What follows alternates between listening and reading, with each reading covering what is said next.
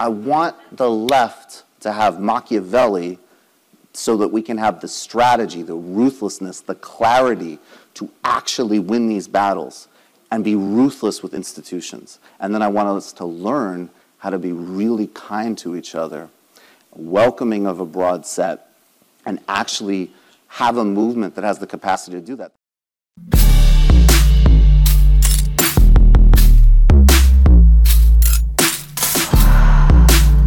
Hey Leute, herzlich willkommen bei 99 zu 1, ein Podcast für eine Welt, die im Sinne der globalen Mehrheit funktioniert und nicht nur im Sinne der Eliten. Äh, ich bin Nadim, neben mir sitzt Daniel. Servus. Hinten an der Technik sitzt Sebastian und dies ist die erste Folge von unserem Podcast. Wir werden äh, hier in Zukunft Kommentare und Analysen zu aktuellen Themen bringen und gemeinsam mit Gästen spannende Themen zu den wichtigsten politischen Aufgaben unserer Zeit besprechen. Heute haben wir für euch Folgendes zu bieten. In unserem Senf-Segment wird Daniel darüber reden, was 99 zu 1 ist und was unsere Motivation ist. Äh, in unserem Zündfunken reden wir dann über den ersten Band von Vivek Chiba äh, zu dem ABC des Kapitals und versuchen zu verstehen und euch nahezubringen, was so die Grundlagen des Kapitalismus sind. Im Klassenkampfsegment gehen wir, glaube ich, auf die Bürgerinitiative Deutsche Wohnen äh, Wohnen. Enteignen ein und erörtern, warum alle von euch sich an dieser Initiative beteiligen sollten. Als Interviewgast haben wir heute Ines Schwertner vom Jacobin Deutschland Magazin hier. Ähm, sie ist die Chefredakteurin dort und mit ihr wollen wir über die Lage linker Bewegungen und progressiver Bewegungen in Deutschland sprechen. Und im letzten Segment, den Stammtisch, werden Daniel und ich dann einfach noch ein bisschen quatschen und so ein paar interessante Geschehnisse auf der Welt in der letzten Zeit aufarbeiten. Obskuritäten. Obs genau. Jo, aber jetzt erstmal genug Intro. Kommen wir direkt zu unserem ersten Segment, dem Senf. Jawohl.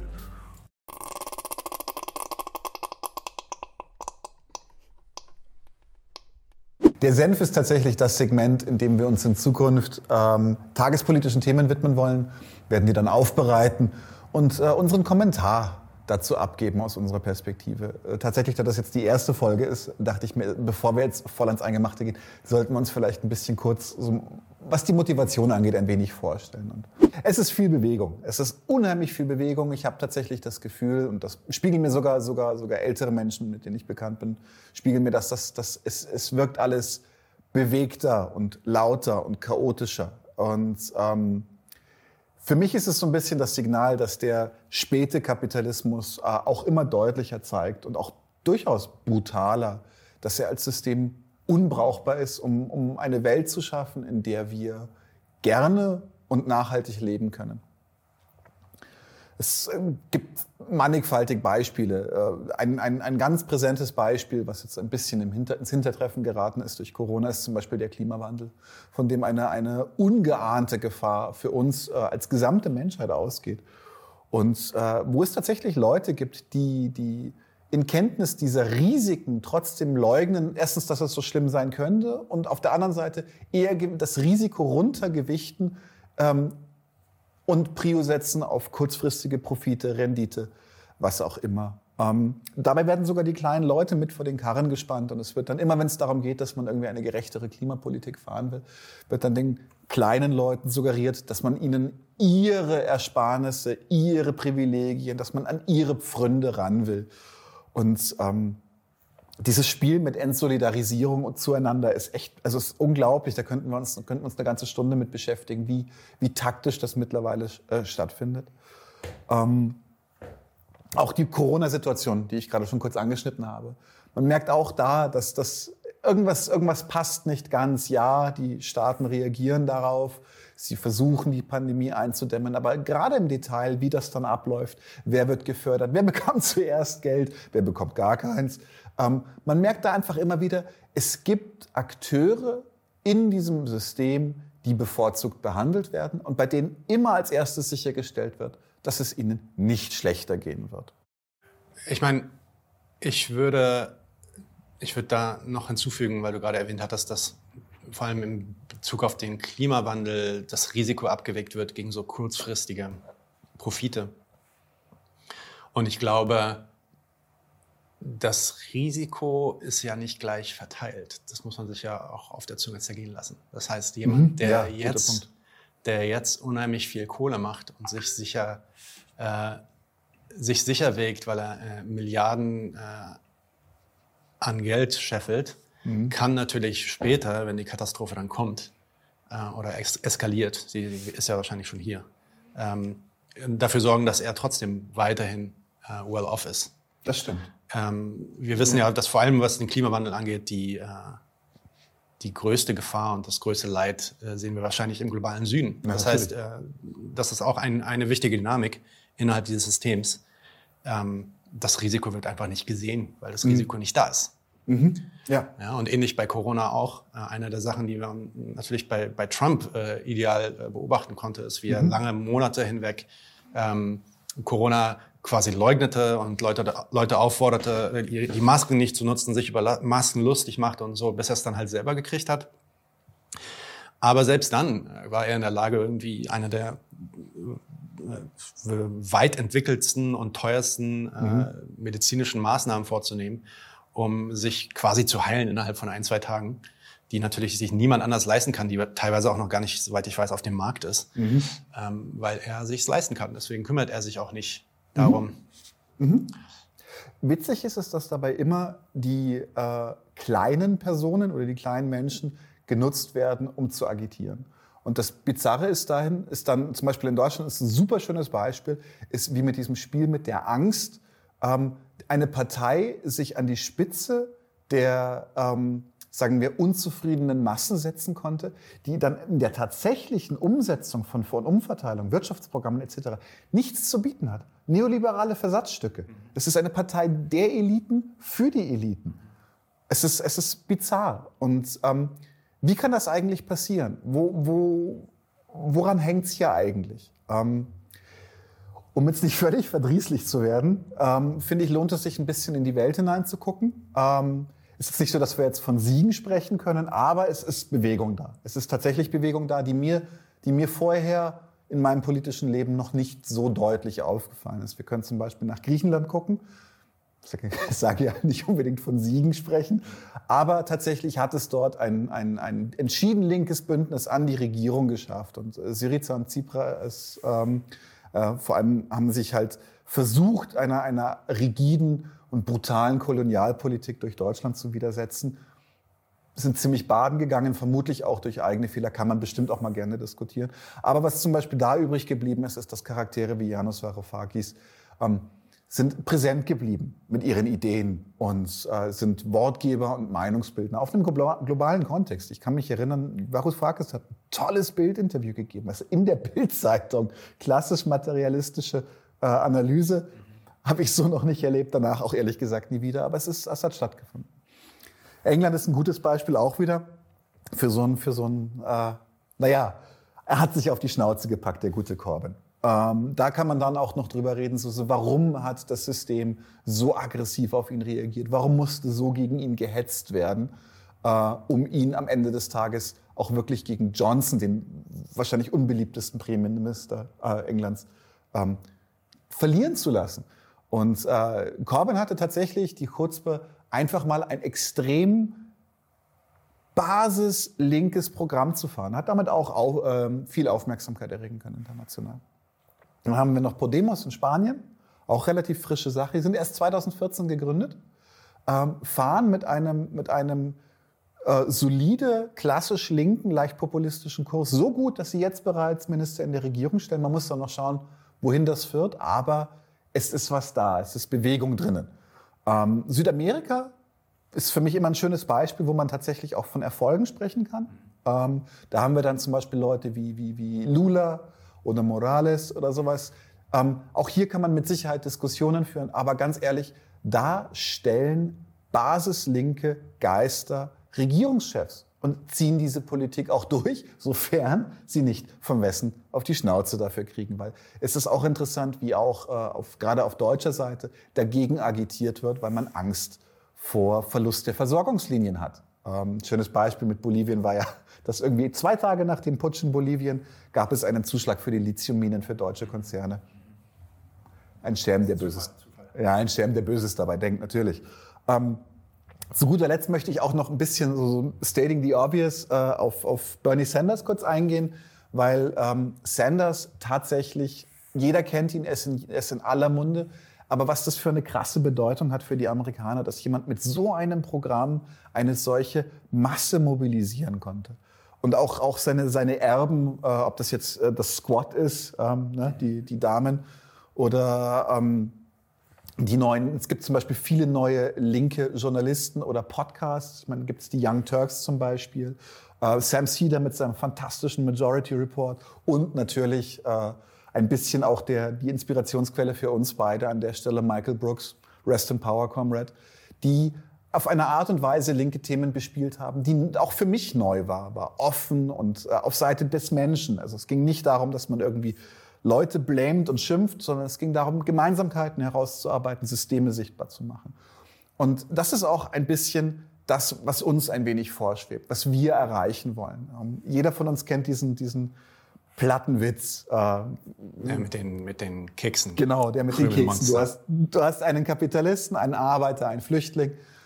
Der Arbeiter hat drei Kekse, der Kapitalist nimmt ihm zwei weg und sagt, der Flüchtling will dir deinen letzten Keks wegnehmen schön an dem Witz ist eigentlich, dass man den weiterspinnen kann, weil im Grunde das sitzen da einfach zwei Personen an einem Tisch und lassen sich von einem drangsalieren. Und es wäre so leicht, dass der Flüchtling aufsteht, den Kapitalisten festhält und der Arbeiter gibt ihm einfach aus der Armkasse, bis die Aber und Abermillionen Kekse, die er schon eingeheimst hat, aus ihm rauspurzeln. Und wenn man dann noch einen Schritt weiter geht, ist die Verteilung ja noch absurder. Man müsste dann eigentlich sagen, es sind 98 Arbeiter, ein Flüchtling und ein Kapitalist, wo wir ja so ah, bei 99 zu 1 wären. ähm, und dann wird noch klarer, es geht tatsächlich darum, dass eine, eine, eine Elite, eine elitäre Minderheit eine, eine Mehrheit ausbeuten und nach ihrer Pfeife tanzen lassen kann. Und das sind, das sind spannende Konstrukte. Wie kann sowas passieren? Was sind unsere Möglichkeiten, dagegen vorzugehen?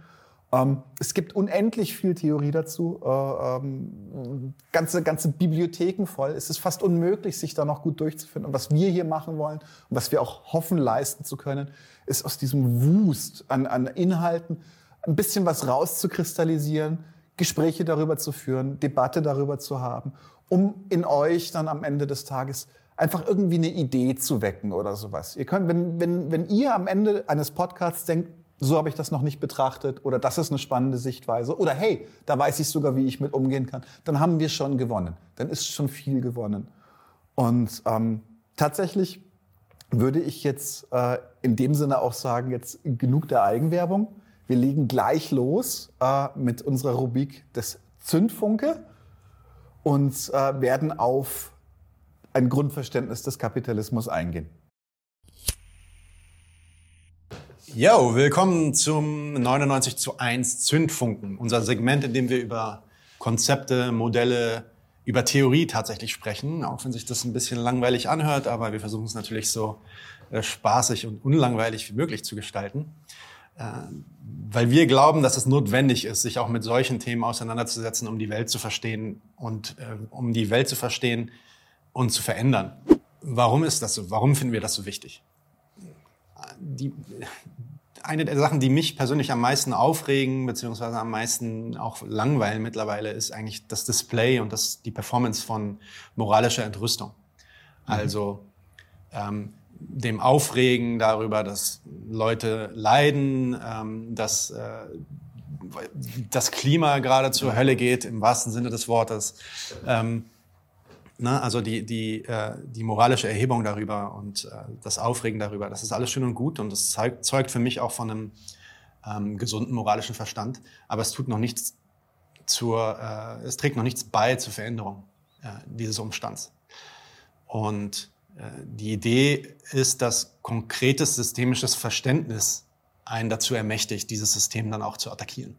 Das heißt, nur wenn wir in der Lage sind, wirklich zu verstehen, wie funktioniert das System, wie kommt das eigentlich zustande, dass wir uns äh, dort befinden, wo wir uns gerade befinden. Warum handeln bestimmte Akteure innerhalb dieses Systems auf diese Art und Weise, wie sie handeln? Nur dann sind wir auch in der Lage hinzugehen und zu sagen, diese Art von äh, Verhalten tolerieren wir jetzt nicht mehr oder äh, wir attackieren jetzt das System und ändern es und bauen neue Strukturen auf. Und genau dort setzt dieser kleine Band von Vivek Chiba äh, an. Das ist äh, der erste, der heißt Kapitalismus verstehen ähm, aus einer Reihe von ja, drei Bänden. Äh, das ABC des Kapitalismus. Vivek Chibba ist Soziologieprofessor an der New York University in den USA. Das ist äh, in Englisch natürlich dann herausgegeben worden vom Jacobin Magazin in den USA mhm. und jetzt auch von Jacobin Deutschland übersetzt worden, in, auf Deutsch bestellbar. Es ist, glaube ich, auch ein Hörbuch in Arbeit gerade. Ines ist da gerade dran. Müssen wir später fragen. Genau, und äh, die haben wir später auch im Interview von Jacobin Deutschland. Übrigens, Jacobin Deutschland auf jeden Fall äh, sehr, sehr lesenswert. Kann man auch online lesen, aber das Magazin auch bestellbar auf jacobin.de. Bitte geht da hin und bestellt das äh, ist eine gute Investition. Ähm, das ähm, Kapitalismus verstehen. Äh, die englische Ausgabe kann man, soweit ich weiß, als PDF zumindest kostenlos runterladen bei denen. Das finde ich ziemlich geil, weil dann äh, kann man das auch schön verteilen. Genau, müsst ihr auf Jacobin, auf die amerikanische Jacobin-Seite gehen. Mhm. Äh, genau. Die Frage ist jetzt, wir haben jetzt, sind jetzt relativ schnell zum Kapitalismus gesprungen, aber die Frage ist eigentlich, warum reden wir eigentlich über Kapitalismus? Der Name des Podcasts bezieht sich auf die extreme ungleiche Verteilung von Vermögen und Macht im Kapitalismus. 99 zu 1. Das ist auch äh, der Slogan, der von Occupy Wall Street eigentlich stammt, We are the 99%, der genau sich darauf bezieht, dass eine, äh, extrem, ein extremes Ungleichgewicht an Macht und Wohlstand innerhalb der amerikanischen Gesellschaft, aber natürlich dann auch auf die Weltgesellschaft bezogen äh, besteht und das angegriffen werden soll. Und was wir heute machen und auch in den nächsten Folgen ist uns die Frage stellen, wie kommt diese Ungleichheit eigentlich zustande? Ja, eigentlich fast noch, fast noch abstrakter erstmal heute die Frage, wie kommt Reichtum und wie kommt Armut zustande? Das ist gar nicht so trivial. Ähm, und das zu verstehen, ist erstmal so der Ausgangspunkt für weitere Kritik äh, des, des kapitalistischen Systems. Um dann in der Lage zu sein, dieser Ungleichheit dann auch entgegenzuwirken und die Gesellschaft zu verbessern. Es gibt da unterschiedliche Perspektiven auf diese Frage wie Armut und wie Reichtum mhm. zustande kommt. Eine der Perspektiven ist die typisch neoliberale Perspektive, ähm, die auch von Thatcher quasi mitbegründet mhm. wurde. Uh, there is no society, ja. there are only individuals. Es gibt keine Gesellschaft, es gibt nur Individuen. Also die Idee, dass wenn du arm bist, dann ist das mehr oder weniger deine Schuld, ja, dein Verdienst. Shit happens. Shit happens. Ähm, und dann auch die Idee, dass du dich zusammenreißen musst, mhm. uh, pull yourself up by your own bootstraps äh, streng dich an, arbeite mehr, arbeite härter, geh dich bewerben, Vom bilde dich. zum Millionär. Und dann schaffst du es auch. Dann kommst du auch oben an. Ja. Ja? Das heißt, äh, auch die Idee von Meritocracy, also die Idee der ähm, Gesellschaft, in der die Arbeit, die du tust und die Anstrengung, die du, äh, die du vollbringst, am Ende dann auch belohnt wird. Und, jeder, der sowas glaubt, war noch nie in einer Vorstandssitzung. ja, genau. Meritocracy ist relativ leicht widerlegbar, wenn man, wenn man sich in einem, in einem Management-Team äh, von einer großen Firma mal befindet. Das ist richtig. Ähm, also die Idee, dass wenn jemand reich ist, dann ist es deswegen, weil der hart gearbeitet hat, weil der sich angestrengt hat, weil der die richtigen Entscheidungen in seinem Leben getroffen hat. Weil er kompetent jemand, ist. Weil er kompetent ist, weil er intelligent ist. Ja. Teilweise gibt es dann sogar auch Studien darüber, wie, äh, inwiefern der EQ von äh, bestimmten Leuten im Managementbereich äh, oder, oder im Kapitalismus, Kapitalistenbereich der Klasse quasi, ähm, des, der, der Kapitalisten äh, strukturiert ist und dass Leute, die Leute wie Elon Musk oder Jeff Bezos oder äh, Bill Gates haben einen höheren IQ als Leute in der Arbeiterklasse etc. Donald ist natürlich Trump. alles ist natürlich alles leider Unsinn. Genau. Ähm, aber wenn man diese Sicht hat auf die Gesellschaft, dann ist relativ klar, was man machen muss, um, um der Ungleichheit entgegenzuwirken. Wenn man davon ausgeht, dass die moralisch erstmal zu verwerfen ist. Und da sind, damit sind selbst die Neoliberalen einverstanden. Die Neoliberalen sagen nicht, Armut ist gut. Ja, oder, oder sollen alle, es sollen nur so wenig Leute reich sein. Nein, am Ende äh, ist die neoliberale oder die kapitalistische Idee schon, dass es allen, allen am Ende besser geht. Ne? Trickle down. Am Ende kriegen alle auch Wohlstand und können sich ihr eigenes Leben ähm, errichten mit dem Geld, was sie machen. Ähm, insofern wollen sie das auch verändern und die Art und Weise, wie man das verändert, ist, indem man das Individuum angeht. Das heißt, indem man ähm, dafür sorgt, dass Leute äh, besser gebildet sind, dass äh, Leute die Möglichkeit haben, zurück auf den Arbeitsmarkt zu finden und nicht incentiviert werden, sich außerhalb des Arbeitsmarkts zu bewegen. Das heißt, wir kürzen Hartz IV, wir sorgen dafür, dass du Strafen mhm. kriegst, wenn du zu lange arbeitslos bist, etc. Ja? Demgegenüber steht die gesellschaftliche Perspektive oder die liberale Perspektive, die mhm. äh, heutzutage auch wieder mehr Fuß fasst, wie ich finde zumindest. Und das ist die Idee, dass wenn das in, dem, in, dem, von, in der Makroperspektive, das heißt in der, in der, in der Vogelperspektive, äh, wenn du dir anguckst, wie die, wie die Gesellschaft sich strukturiert, dann sind die gesellschaftlichen Institutionen und die Politik dafür verantwortlich, mhm. wie viele Leute reich und wie viele Leute arm werden.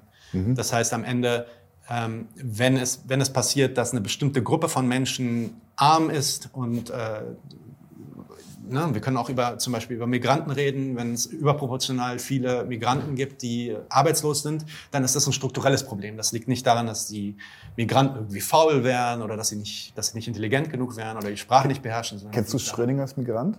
Nee. Der ist zu faul zum Arbeiten und nimmt mir trotzdem meinen Job weg. Ah ja, ja, genau. Richtig. Den habe ich gehört. Den kann ich. genau. Äh, also die, die liberale äh, Idee ist, nein, wir sind alle dem, dementsprechend gleich bestückt, was unsere Fähigkeiten und unsere, unsere Intelligenz angeht. Ähm, und wenn, wenn es da so eine Art Ungleichgewicht gibt und wenn es eine extreme Unverteilung, äh, ungerechte Verteilung gibt, dann liegt es an unseren Institutionen und wir müssen das System tweaken, wir mhm. müssen äh, Politik ändern und dann kriegen wir das alles schon gebacken. Und die sozialistische Weltsicht widerspricht da auch erstmal nicht. Ähm, und das ist die Weltsicht, mit der wir uns heute beschäftigen und auch in, den, in, den, in diesem Podcast an sich. Ähm, die sagt auch, ja, es gibt natürlich gesellschaftliche Strukturen und Institutionen und die müssen wir auch äh, tweaken und die müssen, wir müssen auch in Betracht ziehen, dass diese Institutionen natürlich die Gesellschaft auch formen und äh, beeinflussen. Aber der Ursprung äh, für das Ungleichgewicht und auch der Ursprung für die Institutionen selbst, wie sie mittlerweile funktionieren, ist nicht in der Politik zu suchen, sondern in unserer Produktionsweise. Das heißt in der Art und Weise, wie wir unsere Produktion und unsere, unser Konsumverhalten ähm, definieren, nämlich über das kapitalistische System.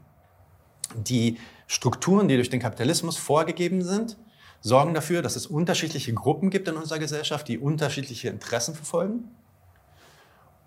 Und gleichzeitig obendrauf haben diese unterschiedlichen Gruppen auch noch unterschiedliche Macht auf die gesellschaftlichen Institutionen und können deswegen die Inst gesellschaftlichen Institutionen formen bzw. pushen in eine Richtung, die ihren Interessen, in ihren Interessen zuspielt. Zum Beispiel Lobbyismus. Ne? Mhm.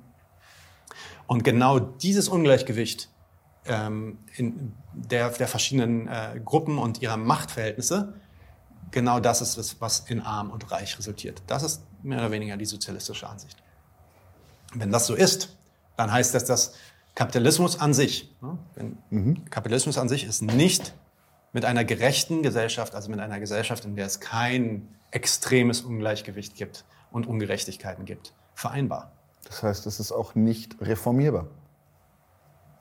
Du kannst, du kannst natürlich innerhalb des Systems tweaken. Du mhm. kannst natürlich auch aus der liberalen Sicht kannst du versuchen, das System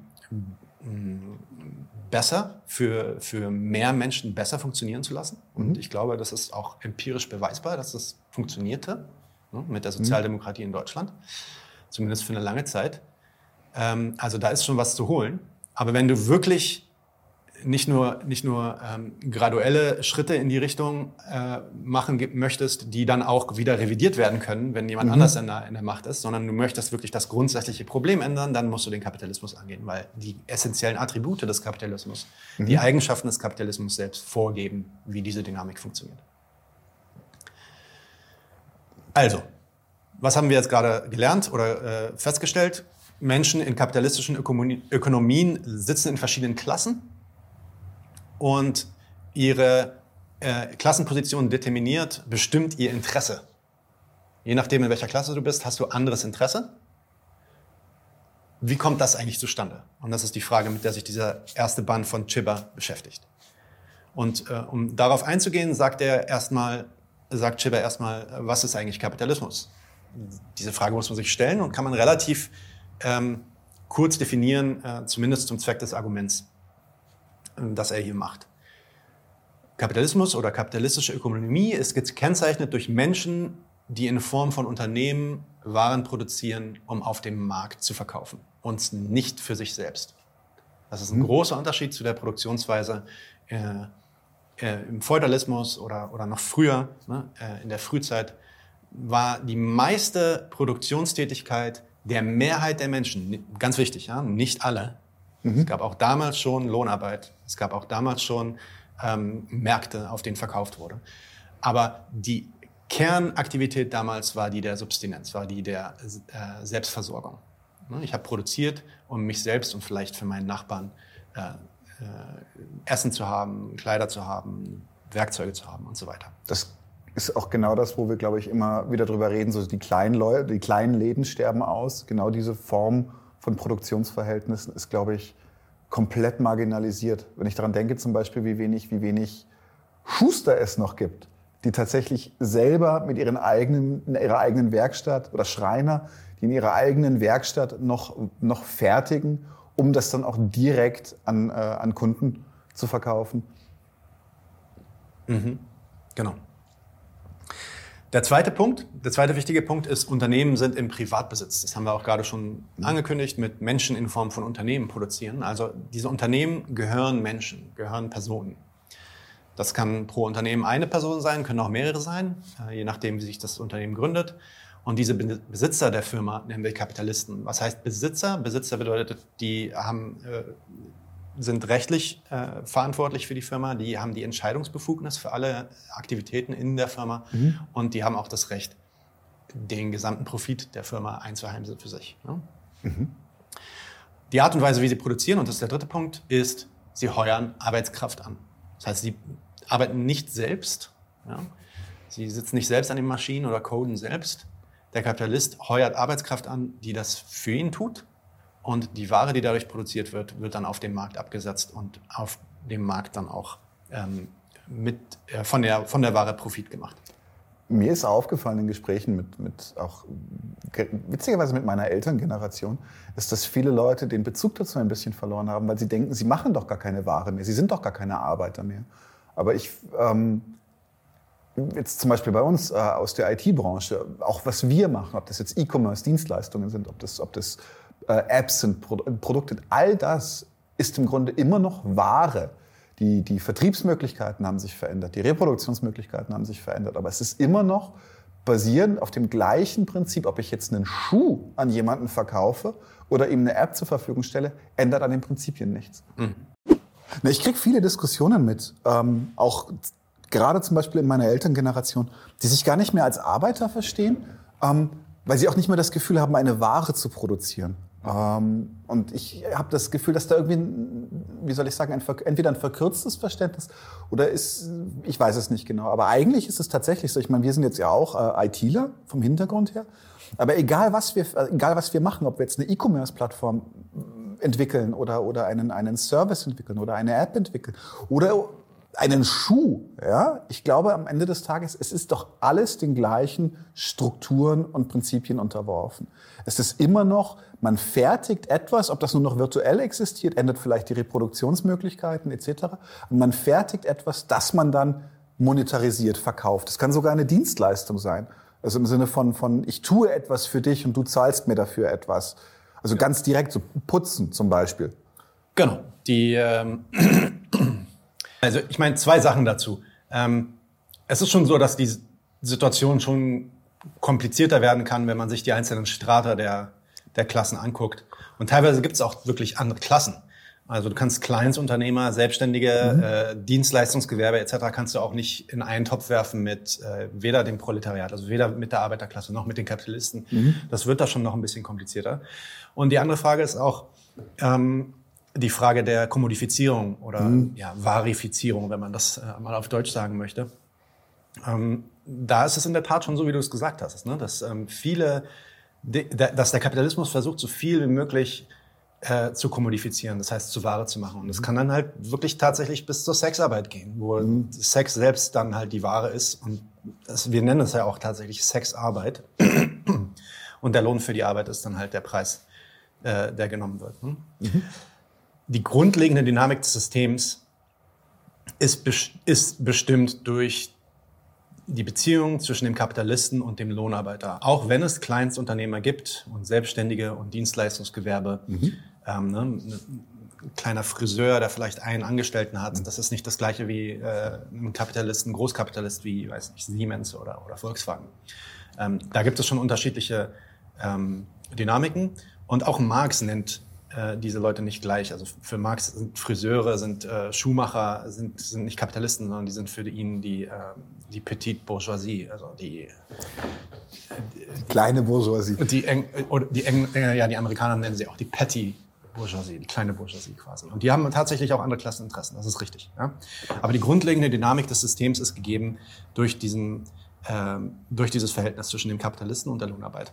Das bedeutet einfach, dass die meiste Aktivität die stattfindet, äh, definiert ist durch Kapitalisten, die mhm. Leute anstellen. Ja? Und das ist nicht, nicht 100 Prozent, aber es ist pretty well near 90 Prozent. Also definitiv mhm. schon sehr, sehr viel. Und übrigens auf der ganzen Welt auch so.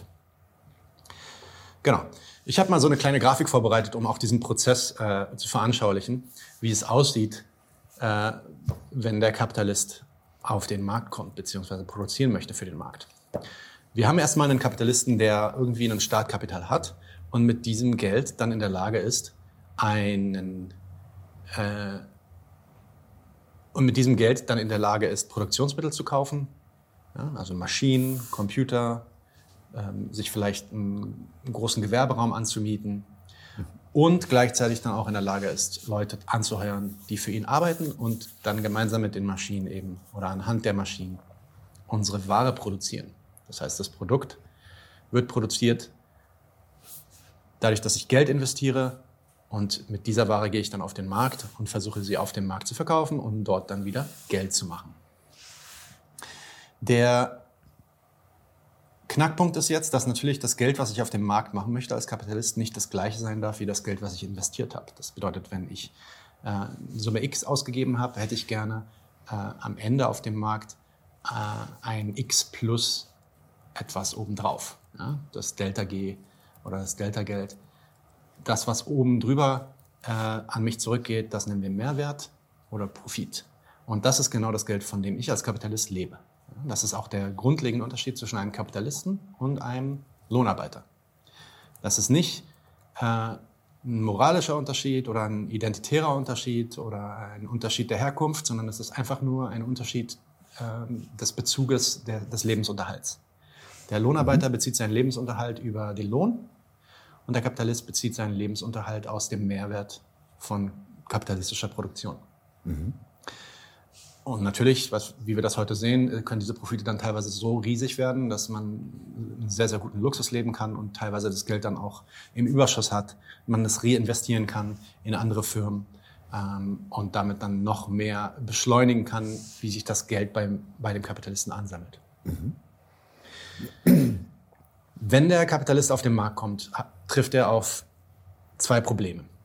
Das erste Problem ist Konkurrenz. Das heißt, in den aller, aller, allermeisten Fällen äh, wird der Kapitalist auf dem Markt andere Kapitalisten treffen, die bereit, bereits schon dieses Produkt oder ein ähnliches Produkt anbieten. Es ist sehr selten, dass man wirklich in einen komplett neuen Markt kommt, vor allem heutzutage. Ja, meistens, also gerade heutzutage wird dann ja auch schnell, wenn es ein Erfolgsmodell ist, kopiert und genau. Konkurrenz hergestellt. Genau, und vor allem kann man dann auch genau durch Preisdumping und so weiter, kann man dann versuchen, relativ schnell eine Konkurrenz auf dem Markt ähm, äh, auf die Beine zu stellen. Und das geht jetzt noch nicht von Fragen von Monopol aus und so. Ne? Das sind dann alles Entwicklungen, die dann erst viel, viel später passieren, wenn einer sich durchsetzt auf dem Markt und dann wirklich der alleinige Herrscher wird des Marktes in einem bestimmten Bereich. Mhm. Aber selbst wenn wir von der Konkurrenz absehen, äh, von, von der Konkurrenz bezüglich eines bestimmten Produkts absehen, konkurrieren die Kapitalisten hier natürlich um das Geld, um die Kaufkraft der Konsumenten.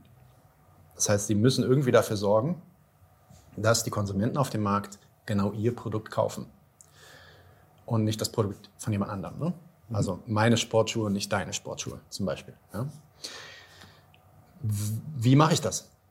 Im Endeffekt habe ich auf dem Markt eigentlich nur eine Möglichkeit, nämlich den Preis zu drücken. Jetzt sagt jemand anders, nee, du kannst auch eine bessere Qualität anbieten. Ja, das ist auch Preisdrücken. Das bedeutet im Endeffekt, okay, dann musst du mehr Arbeit reinstecken, damit die Qualität besser wird.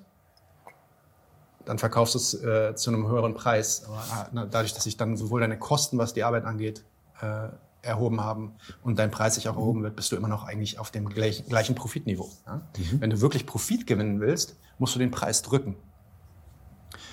Wenn du den Preis drückst, musst du aber auch dafür sorgen, dass die Arbeits Investition, die du machst, sowohl in deine Maschinen als auch in deine Lohnarbeiter gedrückt wird, weil ansonsten sinkt dein Profit. Das willst du als Kapitalist nicht. Das ist dein mhm. Hauptincentive, dein Hauptanreiz, ist Profit zu steigern.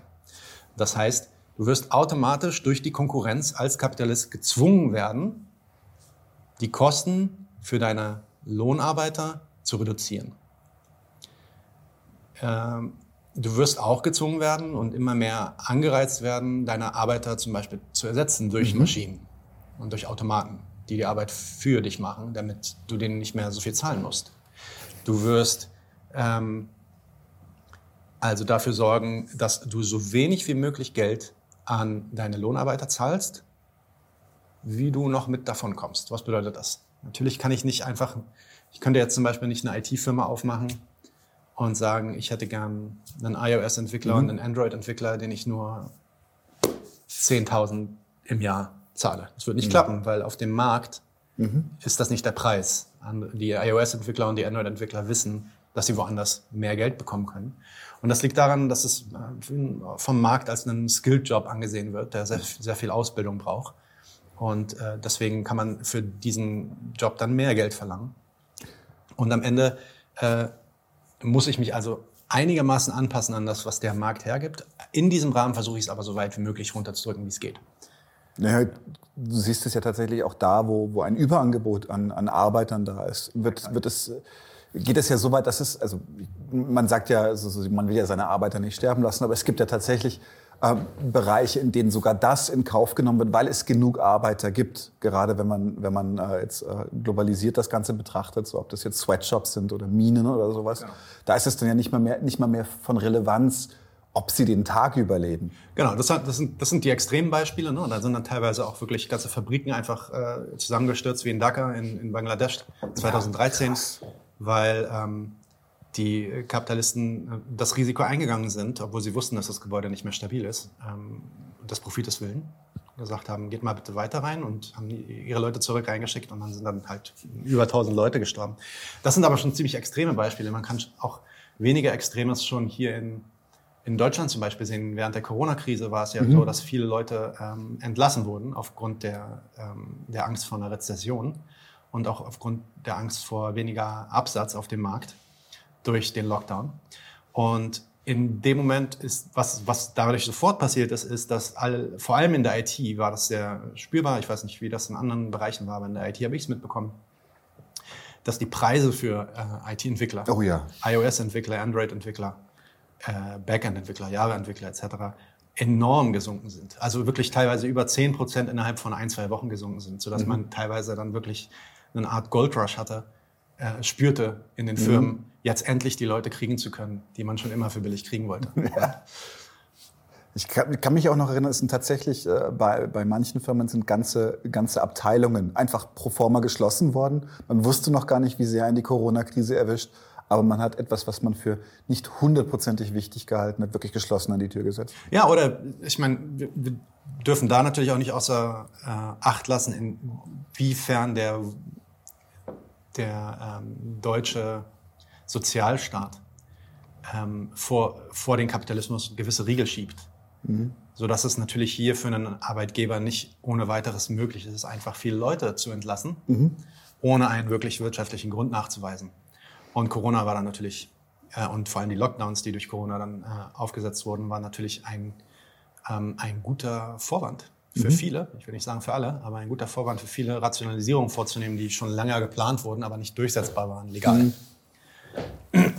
Wenn man sehen möchte, wie das, wie das wirklich ähm, ohne viel Regulation funktioniert und wie das äh, quasi fast entfesselt funktioniert, muss man eigentlich nur in die USA gucken. Ja. ja? Ähm, weil dort ist der Sozialstaat wirklich sehr, sehr dünn und dort sieht man dann die Dynamik des Kapitalismus sehr pur, sehr mhm. unverfälscht quasi. Ich habe tatsächlich Freunde gehabt, die, die durch Corona ihre Wohnungen verloren haben, weil erst der Job verloren wurde, ähm, weil die einfach nicht sofort gekündigt wurden nach, dem, nach, den, nach diesen Lockdown-artigen Maßnahmen und dann äh, auch überhaupt keine Möglichkeit gab, äh, das abzufangen. Also die sind dann mussten sind dann bei Freunden untergekommen und sowas. Und das sind, wir reden da halt auch jetzt nicht irgendwie vom, vom, vom Prekariat, von irgendwelchen Trailer-Trash. Das waren ähm, ja, Masterstudenten an, an guten Universitäten und sowas. Also es ist bizarr, wie das zum Teil läuft. Genau, also um zurückzukommen, es wird also versucht, die, der Arbeitskraft, der, den Lohnarbeitern so wenig wie möglich zu zahlen, wie man eben noch damit davon kommt. Und es wird versucht, auch äh, Kosten der Arbeitskonditionen zu senken. Das heißt, ähm, Fragen von Sicherheit, Gesundheit, Komfort äh, werden eingeschränkt. Wir stecken Leute immer enger zusammen. Wir können bei Tönnies sehen, wie äh, Leute in Konditionen arbeiten müssen, die offensichtlich nicht dazu geführt haben, dass die Corona-Infektionen eingedämmt wurden. Eher im Gegenteil. Die hatten zwei oder drei Outbreaks. Beim ersten hat man sich noch empört, danach war es dann so, ja, okay, Tönnies wieder. Ja, genau.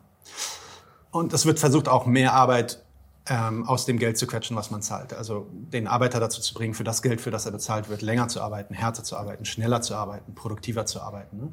Ähm, da gab es natürlich unterschiedliche Taktiken, wie das gemacht wurde. In der Vergangenheit war das eher restriktiv und war das eher mit so einem sehr micromanaging, äh, microcontrolling Approach vom, äh, oder Ansatz von dem Management. Ähm, heute ist klarer, dass vor allem in bestimmten Bereichen, vor allem in der IT, eher so eine Art ähm, lose Kontrolle produktiver ist, weil Leute dann eher motiviert sind. Aber es ist immer die Frage, wie kann ich Leute dazu bringen, noch mehr zu arbeiten? Jeder, der irgendwann mal in einem, in einem Management-Team saß, hat garantiert schon mal gehört die Frage, wie kriegen wir unsere Arbeiter dazu, die extra Mile zu gehen? Oh ja. ja?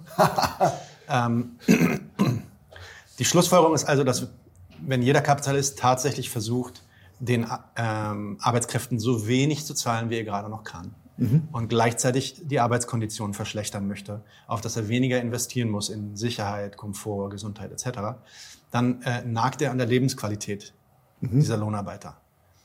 Und wenn er an der Lebensqualität der Lohnarbeiter arbeitet, dann und, und ein, ein, ja, wir gehen davon aus, dass diese Lohnarbeiter Verstand besitzen und wissen, was da passiert. Mhm. Ähm, ne, sie müssen jetzt härter arbeiten, sie haben weniger Geld, dann werden sie sich dagegen auflehnen. Und das ist der Kern des Konflikts, der Kern äh, des Konflikts, der äh, den, der Kapitalismus ähm, hervorruft, nämlich der Konflikt zwischen dem Kapitalisten, der seine Arbeiter, ja, ohne das jetzt moralisch äh, zu sehen, aber doch in der Tat ausbeuten muss, um einen Profit zu machen, während die Arbeiter dann mit der Zeit sich dagegen auflehnen werden, weil ihre, ihre Lebensqualität ähm, verschlechtert wird.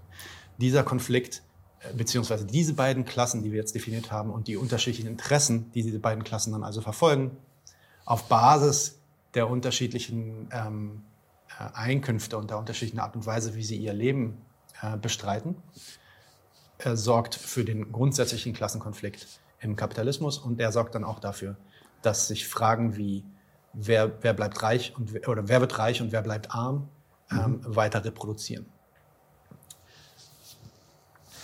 Ähm, das kann man auch in Graphen betrachten. Also wenn wir uns hier in den ähm, in, auch aus dem Buch von Chipper anschauen, wie das sich in den USA entwickelt hat in den letzten ja, 60 Jahren, sieht man eine ganz äh, starke Entwicklung, was die Produktivität angeht. Ja, das ist das ähm, Bruttosozialprodukt, Bruttoinlandsprodukt der USA in den letzten 60, 70 Jahren. Ähm, Produktivität geht eigentlich linear stark hoch, ist um mehr als das äh, Dreifache angestiegen. Ähm, bis in die 70er Jahre ging die Stundenkompensation, also die Bezahlung, die die Leute bekommen haben pro, äh, pro Stunde, auch mit hoch. Ab den 70er Jahren stagnierte das dann plötzlich und stagniert quasi bis heute. Das heißt, die realen Einkünfte von Leuten, von Menschen in den USA, obwohl die Produktivität hochging, wohlgemerkt, Produktivität geht hoch, bedeutet, ich setze mehr am Markt ab, bedeutet, ich mache sehr, sehr viel mehr Profit als Kapitalist. Das heißt, da sind enorme Mengen an Profit entstanden und von denen ist nichts zumindest seit den 70er Jahren, nichts bei den Arbeitern angekommen. Ist es auch nicht ungefähr der Beginn des Neoliberalismus? Genau, etwas, etwas später, aber in den USA auf jeden Fall Ende, äh, Anfang der 70er, die, ähm, die Ära, in der äh, ein großer Crackdown, ein großer, äh, ja, quasi politische äh, Initiative mhm. gegen die äh, Gewerkschaften stattgefunden hat. Ah, und ab dem Moment dann auch äh, quasi Gewerkschaften aufhörten und rechtlich auch kaum noch in der Lage waren, den Einfluss zu haben auf die Gehaltsverhandlungen, mhm. Mhm. den sie vorher hatten. Ja, und bevor wir jetzt sagen, Moment mal, in Deutschland ist es ja aber ganz anders, weil wir haben ja hier Gewerkschaften und wir haben dann Sozialstaat und so weiter. Ja, es ist natürlich, was Dimension angeht, ein bisschen anders, aber wenn wir uns den Graph hier angucken, sehen wir, dass die Klaffe auf jeden Fall auch da ist. Ähm, das sind Daten, äh, die ich gesammelt habe aus dem Statistischen Bundesamt. Wir sehen hier auch wieder die Produktivität auf der blauen Linie. Auf der gelben Linie könnte man sagen, wow, guck mal, Nominallohn steigt an. Ja, Nominallohn ist aber nicht äh, das, was man sich angucken muss. Denn das sind einfach nur die Zahlen, die steigen natürlich an. Aber gleichzeitig steigen Preise, steigt Miete, mhm. steigt Lebensunterhalt. Ähm, das bedeutet, der Reallohn, das heißt, das, was unser Geld tatsächlich wert ist, ist auch mehr oder weniger am Stagnieren. Wenn man sich das anguckt, ist natürlich ein bisschen am Steigen in den Jahren von, ja, von 2010 bis 2015, also nach der letzten Finanzkrise. Ähm, wir haben da noch keine neueren Daten zu, aber das müsste man sich demnächst auch mal angucken. Aber was wir auf jeden Fall sehen, ist die Klaffe zwischen äh, Blau und Rot, tendenziell auch größer wird. Das heißt, die Produktivität oder der Anstieg der Produktivität kommt nicht zugunsten der Arbeiter. Ja, und dann, wenn man dem gegenüber sich in den USA wieder anguckt, wie sich, wie sich die prozentuale Verteilung äh, äh, des Einkommens, des Einkommens, sorry, des Incomes, die prozentuale Verteilung des nationalen Einkommens ähm, auf die unterschiedlichen Klassen aufteilt. Wir haben hier die Top 1% der USA, die reichsten Menschen in den USA. Die sind seit 1918 eigentlich eine äh, Erfolgsstory äh, manchmal so ein paar Downs haben, aber im Endeffekt einen Trend haben, der quasi ja, nur nach oben zeigt. Während die äh, untersten 50 Prozent, das heißt äh, die ärmsten und teilweise dann auch wirklich schon Mittelschicht, äh, eigentlich nur am Fallen sind. Ne? Und bevor wir wieder sagen, Moment mal, Deutschland, das ist ja nicht so schlimm, ist tatsächlich auch nicht ganz so schlimm, aber ist ähnlich. Ne? Das ist ein Index hier äh, der Inequality, also genau das ähm, der, äh, des Verhältnisses zwischen den Top 10% versus den anderen 90% Verdienern. Und da ist Europa und Westeuropa viel besser als die USA gestellt, aber Tendenz steigend ebenso. Ja, und last but not least, wenn wir das mal ganz genau angucken in Deutschland, von 1996 bis 2016, also die 20 Jahre in der Zeit, dann sehen wir hier auch die Top 10 Prozent ähm, sind enorm angestiegen, was das verfügbare Haushaltsankommen angeht. Die mittleren, ja, von, ich würde sagen, von so, hm, vielleicht von so 20, 30 Prozent bis so 80, 90 Prozent, haben sich mehr oder weniger eingefunden ähm, auf ihrem, auf, ja, in der Mitte des Graphen quasi, bleiben also relativ stabil, jetzt in letzter Zeit dann auch am Steigen gewesen, zumindest bis 2016, aber ganz leicht nur. Und die untersten 1 Prozent sind dramatisch am Abfallen fast den gleichen Faktor wie die obersten 10 Prozent zunehmen. Das ist dann die Schere, die immer wieder beschworen wird. Genau. Oder das, der Krokodilsmund, der aufgeht. Die Frage ist jetzt also, wenn das der Fall ist und wenn das so offensichtlich ist, dann wissen das die Arbeiter natürlich auch, dass es ihnen immer schlechter geht. Und ähm, warum machen die das mit? Warum, ähm, wenn ein Arbeiter weiß, dass seine Lebenskonditionen, äh, seine Lebensqualität, seine Arbeitskonditionen reduziert werden von dem äh, Arbeitgeber, und ähm, ich hier ausgebeutet werde, warum mache ich das dann mit? Warum gehe ich nicht woanders hin? Das ist auch die neoliberale Antwort. Du musst ja nicht mitmachen. Du kannst ja, wenn dein Arbeitgeber dich schlecht äh, behandelt, dann geh doch einfach woanders hin. Fire your boss. Genau. ja, ja, ja. Na, ähm, und, und wenn, wenn das möglich ist, und das ist möglich, wir wissen, dass wir alle frei sind, natürlich zu kündigen und zu gehen, bedeutet das, dass nicht nur ähm, Kapitalisten konkurrieren um die, um die Kaufkraft auf dem Markt, aber Kapitalisten konkurrieren auch um die Arbeitskraft. Im Sinne von, natürlich muss ein, das habe ich auch schon erwähnt vorhin, muss ein Kapitalist darauf achten, dass seine Arbeitskonditionen mehr oder weniger dem Standard entsprechen des Marktes. Und wenn einer jetzt irgendwie besonders ähm, äh, hart und ausbeutend gegenüber seinen Arbeitern agiert, können die Arbeiter natürlich flüchten und gehen woanders hin. Aber die Idee, dass das die, die grundlegende Dynamik des Systems abfängt, ist natürlich offensichtlich Unsinn.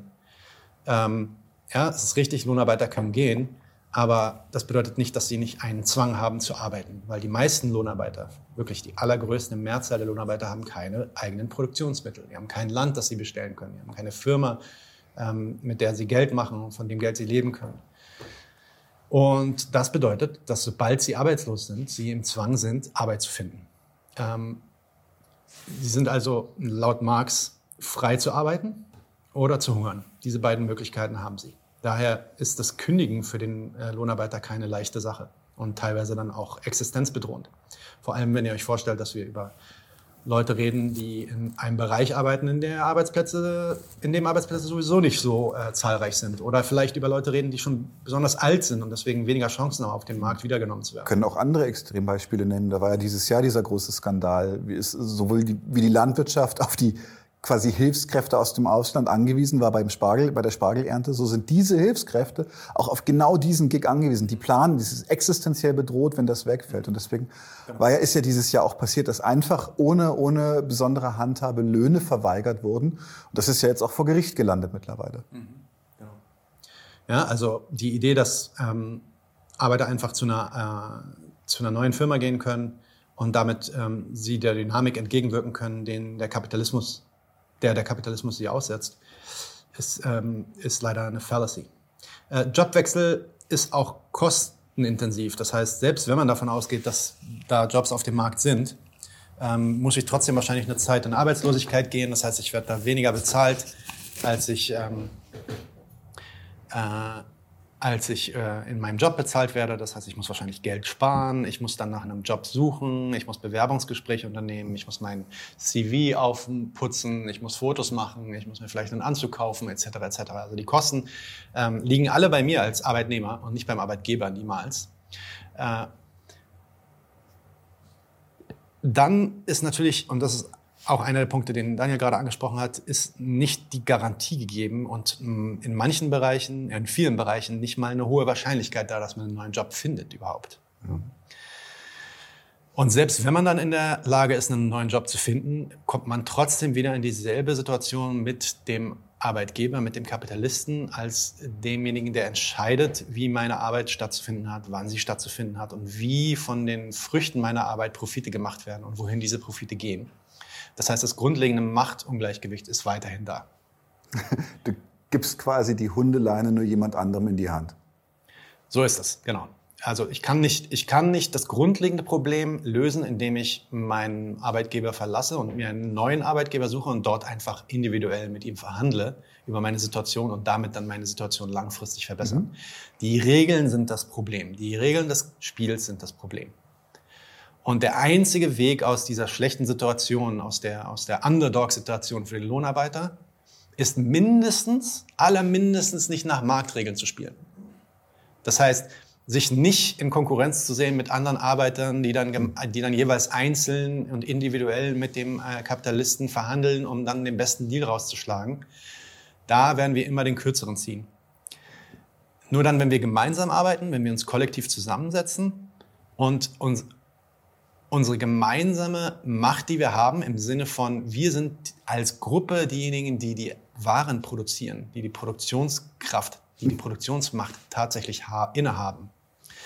Erst dann, wenn wir so geeinigt dem Kapitalisten gegenübertreten, sind wir in der Lage, haben wir ein besseres Blatt auf der Hand und sind wir in der Lage, dann unsere Forderungen umzusetzen mit dem Kapitalisten. Das heißt, wir können nur kollektiv für bessere Situationen kämpfen. Das heißt auch, dass wir ähm, wie soll ich sagen, dass wir uns als eine Kraft erkennen an der Stelle. Das ist, weil wir das äh, im Einleitungstext hatten beim Senf, dass äh, diese End, dieses Spiel mit der Entsolidarisierung. So ist, ist, dass wir im Grunde an vielen Stellen im gleichen Boot mit Leuten sitzen, zu denen wir den Bezug verloren haben, was schade ist. Genau, es gibt, es gibt natürlich es gibt da auch viele Diskussionen, die, da werden wir auch noch äh, Folgen drüber haben, was, was, was eigentlich Klasse ist. Und der heutige Klassenbegriff ist eigentlich auch nicht mehr der, über den wir heute gerade geredet haben. Mhm. Klasse ist nämlich keine Identität, es ist auch nicht definiert dadurch, wie viel Geld ihr bekommt auf euer Konto, ähm, ist nicht durch euren Wohlstand definiert oder durch euren, ob eure Eltern wohlständig waren oder nicht, ähm, sondern ist definiert eben durch diese Relation Lohnarbeit versus äh, Kapitalist. Und äh, in dem Sinne sind wir tatsächlich alle, äh, wenn wir nicht selber Produktionsmittel besitzen und damit Profite machen, sind wir tatsächlich alle Lohnarbeiter. Mhm. Ja? Das heißt, wir müssen arbeiten, um zu leben. Und wir sind davon abhängig, dass wir einen Job haben, der uns unser, unseren Unterhalt bezahlt. Mhm.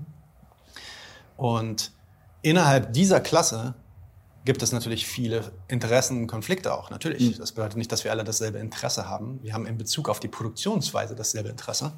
Und da dann den gemeinsamen Faden zu finden und ähm, ähm, ja, Solidarität äh, miteinander auszuüben, auf das wir uns dann ähm, vereinen können, um, um den Kapitalisten entgegenzutreten, das ist natürlich die große Herausforderung. Und das ist auch etwas, was, was ähm, ja, das, die kapitalistische Ideologie immer wieder versucht zu unterwandern.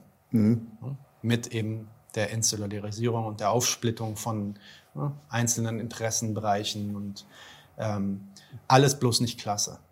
Wir ja, lieber Identität als Klasse. Lieber Identität als Klasse, so ist es. Aber das ist ein anderes Thema für, für einen anderen Tag. Ähm, genau, soweit zu den absoluten Basics der kapitalistischen Produktionsweise. Ähm, wir wissen jetzt also Folgendes. Wir wissen, es gibt unterschiedliche Klassen, die durch die Produktionsweise, die Art und Weise, wie wir Waren produzieren, zustande kommen. Und im Kapitalismus stehen die Klassen der Kapitalisten oder der, ähm, äh, derjenigen, die die Produktionsmittel innehalten, in Konflikt zu der Klasse der Lohnarbeiter. Und wir wissen also jetzt dann auch, wie die, wie dieses, oder zumindest ansatzweise, wie dieses Ungleichgewicht zwischen Arm und Reich in unserem Wirtschaftssystem zustande kommt, weil die Leute, die natürlich mehr Geld in der Tasche haben und mm, durch die ähm, durch den äh, Zyklus der Produktion über die Profite auch um einiges mehr Geld anhäufen und akkumulieren, haben dann natürlich auch ähm, mehr Macht, um ihre eigenen Interessen durchzusetzen. Deswegen sind die Lohnarbeiter, vor allem wenn sie nicht gemeinsam arbeiten, immer in der, in der schlechteren Position. Mhm. Was wir noch nicht wissen, ist, inwiefern die gesellschaftlichen Institutionen, also vor allem unser Staat, da in, dieser Dynamik eine Rolle spielt. Ähm, und in der nächsten Folge reden wir genau darüber. Dann gehen wir auf das zweite Buch von Vivek Chipper ein, das heißt dann Kapitalismus und Staat. Und da geht es darum zu zeigen, ähm, wie der Staat nicht nur den Kapitalisten unterstützt, sondern wie der Staat eine Grundvoraussetzung ist dafür, dass die Produktionsweise des Kapitalismus überhaupt funktioniert und wie sie dafür sorgt, dass die Interessen der Kapitalisten langfristig immer die Überhand gewinnen, wenn sich die Arbeiterklasse nicht vereinigt dagegen stellt. Klassenkampfsport.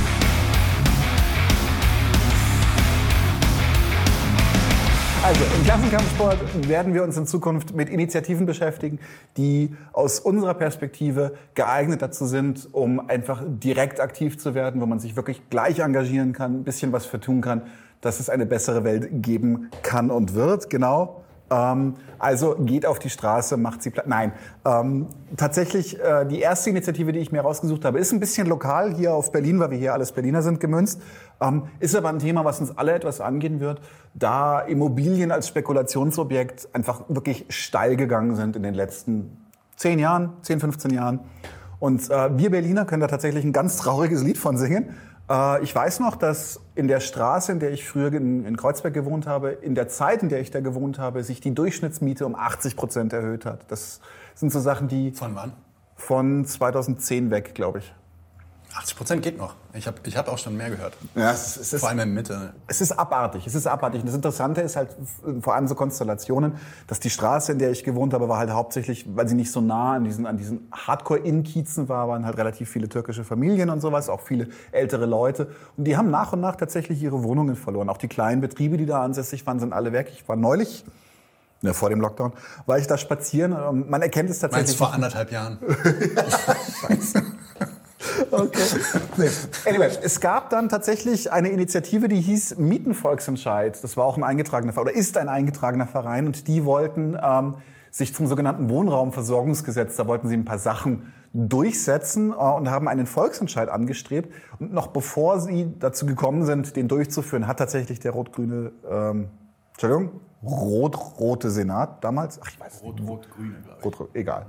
Die äh, die Parlament, das, äh, die, der Senat hat sich halt dazu durchgerungen, vieles davon tatsächlich äh, zu übernehmen, und so dass sie diesen Kampf für beendet erklärt haben. Die gleichen Leute engagieren sich aber jetzt seit äh, Dezember 19, äh, 2019 in der Initiative Deutsche Wohnen enteignen. Das ist eine relativ harte Terminologie und ich glaube, das ist auch bewusst gewählt. Sie wollen schon Aufmerksamkeit damit erregen. Ähm, Im Grunde geht es um einen Vorschlag, dass alle Wohnungsunternehmen, die mehr als 3000 Wohnungen in, Deutsch, äh, Entschuldigung, in Berlin besitzen, äh, enteignet werden, tatsächlich aber auf die sanfte, nicht auf die leninistische Tour, sondern für diese Enteignungen auch entschädigt werden. Allerdings sollen dann tatsächlich, soll dieser Wohnraum dann in eine Anstalt des öffentlichen Rechtes überführt werden. Das ist natürlich eine relativ steile Forderung, die auch äh, nicht, nicht gerade auf freudige Resonanz in der Politik stößt. Warum ich mich für diese Initiative entschieden habe, ist, weil sie für mich etwas charakterisiert, was ich total wichtig finde in politischen Initiativen, und zwar ist es ein echtes Problem angehen. So, ich, ich, äh, ganz viel Liebe und ganz viel Solidarität mit all den verschiedenen K-Gruppen, selbstorganisierten Gruppen, autonomen Zentren, wirklich Nothing but love. Aber am Ende des Tages um eine Massenbewegung, das ist das, worum es uns immer irgendwie ein bisschen gehen sollte, zu erreichen, müssen wir die Leute da treffen, wo sie sind. Und zum Beispiel ist das Thema Mieten einfach etwas, was, was das betrifft jeden von uns. Also kaum einer von uns, nicht mal wir als ITler sind so reich, als dass zum Beispiel diese horrenden Mieten sich nicht massiv in unserem, in unserem, äh, ja, in unseren Lebenskalkulationen niederschlagen, müssen immer berücksichtigt werden. Der Mietendeckel kam jetzt, ähm, was tatsächlich eine sehr, sehr gute Sache ist. Ob der ist noch nicht durch. Ob der bleibt, ist die andere Frage. Mhm. Ähm, ich kann mich noch an, an irgendeinen Artikel in der Zeitung erinnern, wo es hieß, dass mehr als die Hälfte der Wohnungen gehören weniger als 1000 Personen in Berlin. Und allein diese Zahlen signalisieren, es ist irgendwie eine ziemliche Schieflage eingetreten. Insofern ist es noch relevant. Ähm, was Deutsche Wohnen enteignen macht, ist einen Volksentscheid vorbereiten. Sie brauchen Unterschriften ähm, bis 2021, soweit ich weiß um dann diesen Volksentscheid, dass das äh, diskutiert werden muss im Senat, äh, äh, durchzusetzen. Was ich zum Beispiel super cool finde, ist, dass sie das Ganze nach wirklich Graswurzelprinzipien organisieren. Das heißt, viel auf freiwillige Hilfe. Sie haben keine irgendwie Sponsoren oder sowas.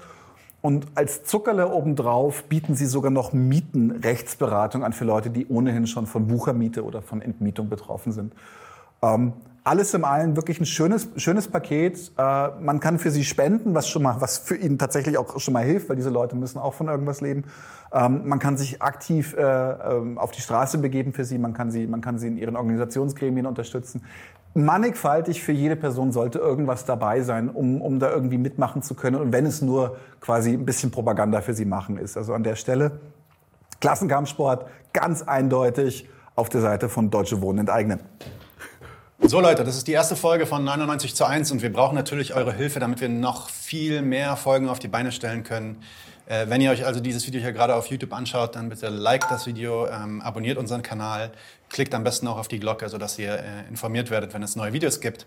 Wir haben außerdem einen Twitter-Kanal auf äh, twitter.com slash 99 als Zahl und dann zu 1 als Wort und das gleiche auch auf facebook.com 99 zu 1. Ähm, last but not least, empfehlt uns bitte weiter an eure Freunde und Kollegen, sodass wir auch schnell wachsen können. Und damit kommen wir dann auch direkt schon zu unserem Interview mit Ines Schwertner vom Jacobin Magazin. Kurze Anmerkung, die Links sind selbstverständlich noch in der Beschreibung unten im Video zu sehen. Okay, allerseits. Äh, herzlich willkommen zu unserem ersten Interview bei 99 zu 1. Äh, und wir heißen willkommen Ines Schwertner. Ines ist Politikwissenschaftlerin und Chefredakteurin des deutschen Ablegers des Jacobin Magazins aus den USA. Ähm, und meiner Meinung nach ist es auch einer der besten Ressourcen für linken und sozialistischen Journalismus. Äh, und den haben wir nun endlich auch in Deutschland. Das Magazin in den USA ist gerade zehn Jahre alt geworden, hat mittlerweile Ableger in Brasilien, Italien, ähm, auch in Lateinamerika und ich glaube, es gibt es jetzt auch auf Spanisch ähm, in Lateinamerika und äh, jetzt nun auch endlich auf Deutsch. Äh, also auf jeden Fall ähm, auf jacobin.de gehen, äh, schaut euch die Artikel dort an, die, die dort zur Verfügung stehen zum, ja, zum Lesen öffentlich, aber ihr könnt euch auch das Magazin abonnieren, so wie wir das gemacht haben. Wir haben das doch auch hier, oder? Zeig mal. Genau, das ist das, glaube ich, das ist das erste. Ähm, da, wir haben natürlich noch einige andere. Und die habe ich gar nicht. Ich habe erst ab der zweiten. Du hast es erst ab der zweiten bekommen, genau. Äh, genau, des Weiteren äh, moderiert sie gemeinsam mit Steve Hudson den Podcast Halb 10 FM. Und äh, ja, dort hat sie auch regelmäßig tolle Interviewpartner zu den verschiedensten Themen äh, linker Politik. In einer Folge, die mich sehr interessiert hat, ähm, sprach sie mit Alexander Jorde über die Gesundheitsversorgung während der Corona-Pandemie und warum der Applaus für Pflegekräfte nicht ausreicht. Also äh, geht auf halb10.fm und abonniert diesen tollen Podcast. Ähm, ich bin gleich fertig, Ines. Außerdem ist sie Autorin und politische Analystin, Mitglied der Gewerkschaft äh, Erziehung und Wissenschaft. Ines, herzlich willkommen bei 99 zu 1. Wie geht's dir? Hi, danke für die Einladung. Ich bin sehr geehrt, äh, in der ersten Folge dabei zu sein. Ja, du bist ja unsere erste Interviewpartnerin und wir wollen auch wirklich im Vorhinein schon äh, ein ganz dickes Dankeschön an dich schicken. Äh, vielen Dank für deine Unterstützung. Fangen wir direkt mal an. Äh, der Chefredakteur der Axel Springer Zeitung, Die Welt, äh, der geliebte Ulf Porschert, der nannte dich vor kurzem, vor kurzem, ich glaube, es war Mitte letzten Jahres, äh, Lifestyle-Leninistin und bezeichnete dich und äh, Franziska Heinisch als das beste Duo seit Stalin und Beria. Ja, meine Frage hierbei ist, wer bist du eigentlich? Bist du Stalin oder Beria? Ähm, Nein, ich meine, Stalin, Ja, erzähl mal. nee, erzähl besser mal. nicht antworten. Besser, besser nicht antworten, genau. Nein, Spaß beiseite. Äh, aber kannst du vielleicht kurz mal reflektieren, warum du glaubst, dass, ähm, ich meine, du bist eine Journalistin, ähm, warum, warum springen so Medienghouls wie Ulf Porschat äh, auf dich an und äh, müssen da so extrem Widerstand und ja, auch schon fast schon gewaltvolle Verachtung irgendwie ausdrücken, mhm. wenn, sie, wenn sie sehen, was ihr da so macht? Ja, ich, ich glaube, das ist eigentlich ein gutes Zeichen, dass es ihn, ihn so triggert, weil ähm, das einfach bedeutet, dass selbst die Springerpresse nicht äh, an uns vorbeikommt. Und das heißt, dass die das so aufmerksam geworden sind, gleich von Anfang an. Ähm, also er hat ja direkt am Anfang über das Design gesprochen und dass es mhm. irgendwie so, so geil aussieht und dass er sich so ein Hayek-Magazin wünscht. Ähm, äh, das war natürlich komplett bescheuert und vergiftetes Lob, aber gleichzeitig hieß es halt schon von Anfang an, ähm, haben wir das erreicht, was wir wollten, nämlich dass wir nicht nur in der Linken bekannt sind, sondern dass tatsächlich auch andere ähm, das mitbekommen. Und bei dem Punkt, ich weiß gar nicht mehr genau, worum es ging. Ich glaube, Franzi hat gesagt, dass irgendwie alle sterben müssen und er hat gedacht, wir sind die Raff und wollen ihn irgendwie, irgendwie wollen ihm so an die Gurgel und ähm, das hat, glaube ich, eher mit so wirklich äh, merkwürdigen narzisstischen Fantasien seinerseits zu tun, dass mhm. er denkt, äh, wir würden uns sehr für ihn interessieren. Ich fand es dann ganz witzig, weil ich habe ihm dann ja auch das Magazin geschickt, so als Gag.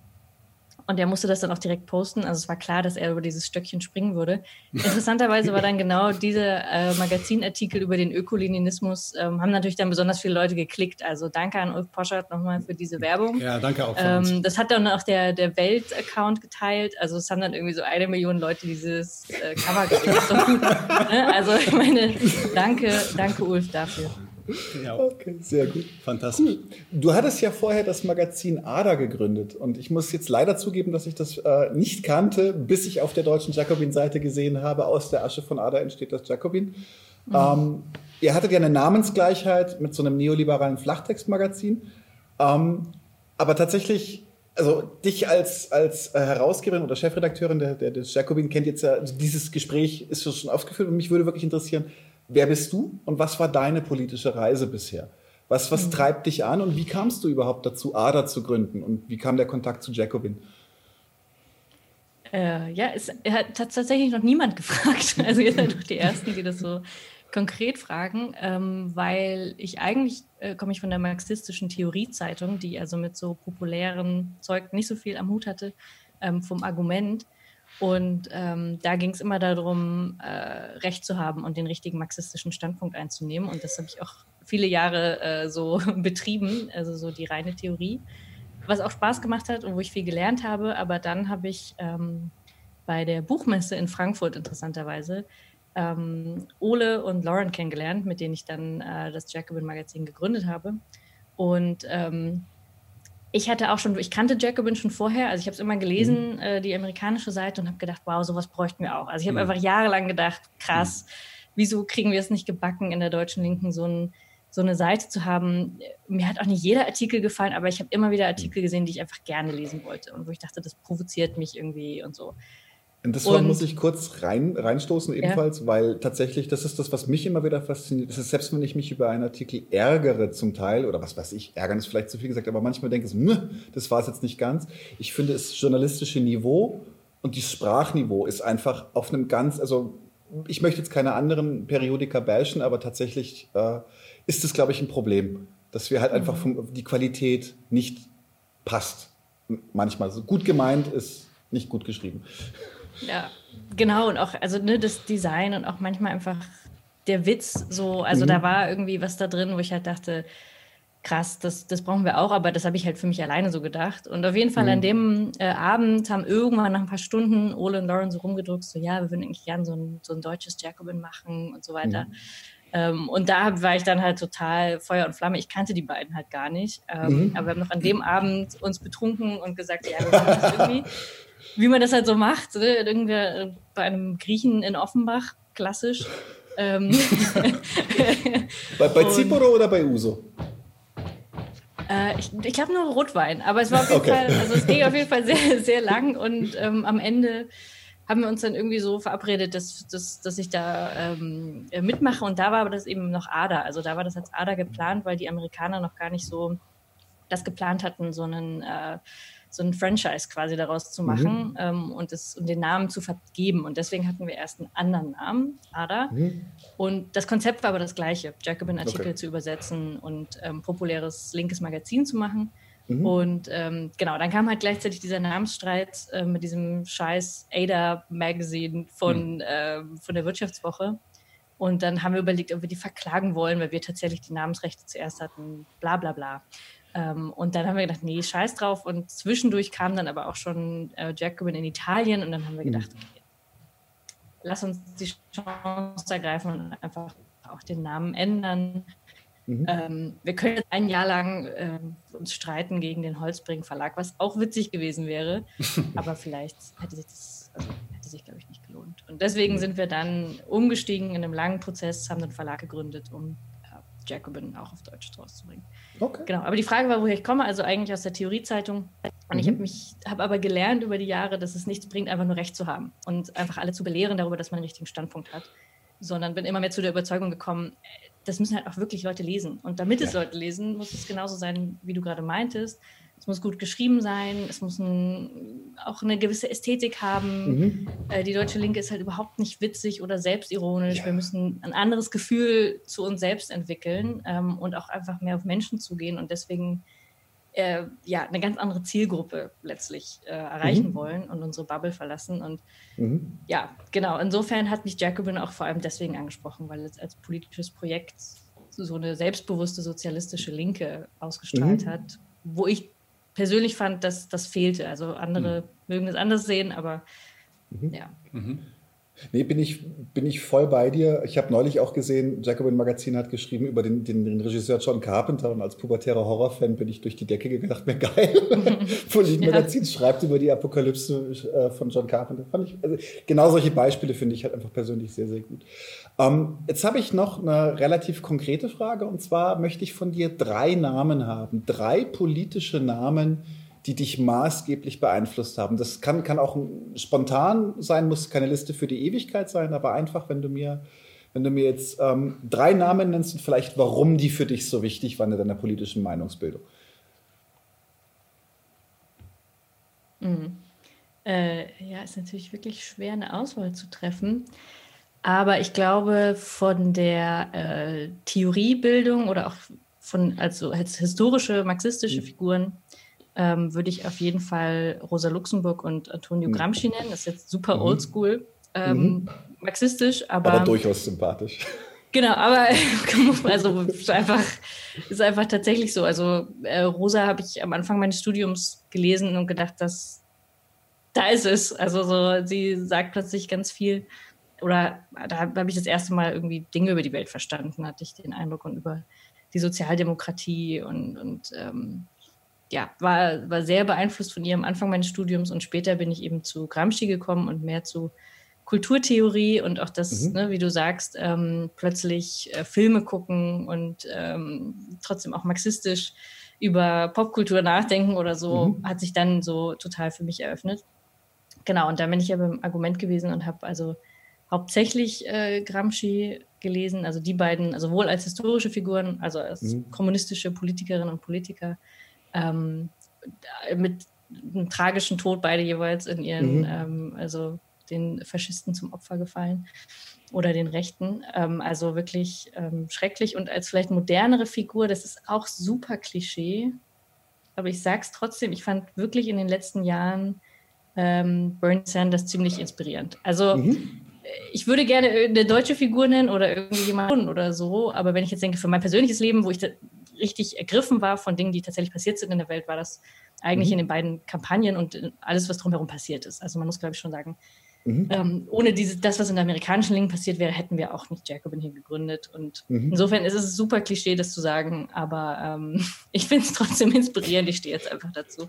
Die finde ich gut. Es ist, ist eine gute Liste, finde ich. Ich springe mal, spring mal direkt dahin. Ähm, äh, denn zu Bernie Sanders oder ja, adjazent zu Bernie Sanders haben wir auch so ein paar Fragen. Ähm, genau, ähm, wenn du Bernie Sanders ansprichst, dann lass uns doch kurz auch direkt äh, zu einer Frage kommen dazu. Wir haben jetzt gerade in, in den USA gesehen, dass äh, dort Bernie Sanders eine extrem erfolgreiche, wenn auch nicht wirklich erfolgreiche, aber ähm, äh, große Bewegung auf die Beine gestellt hat.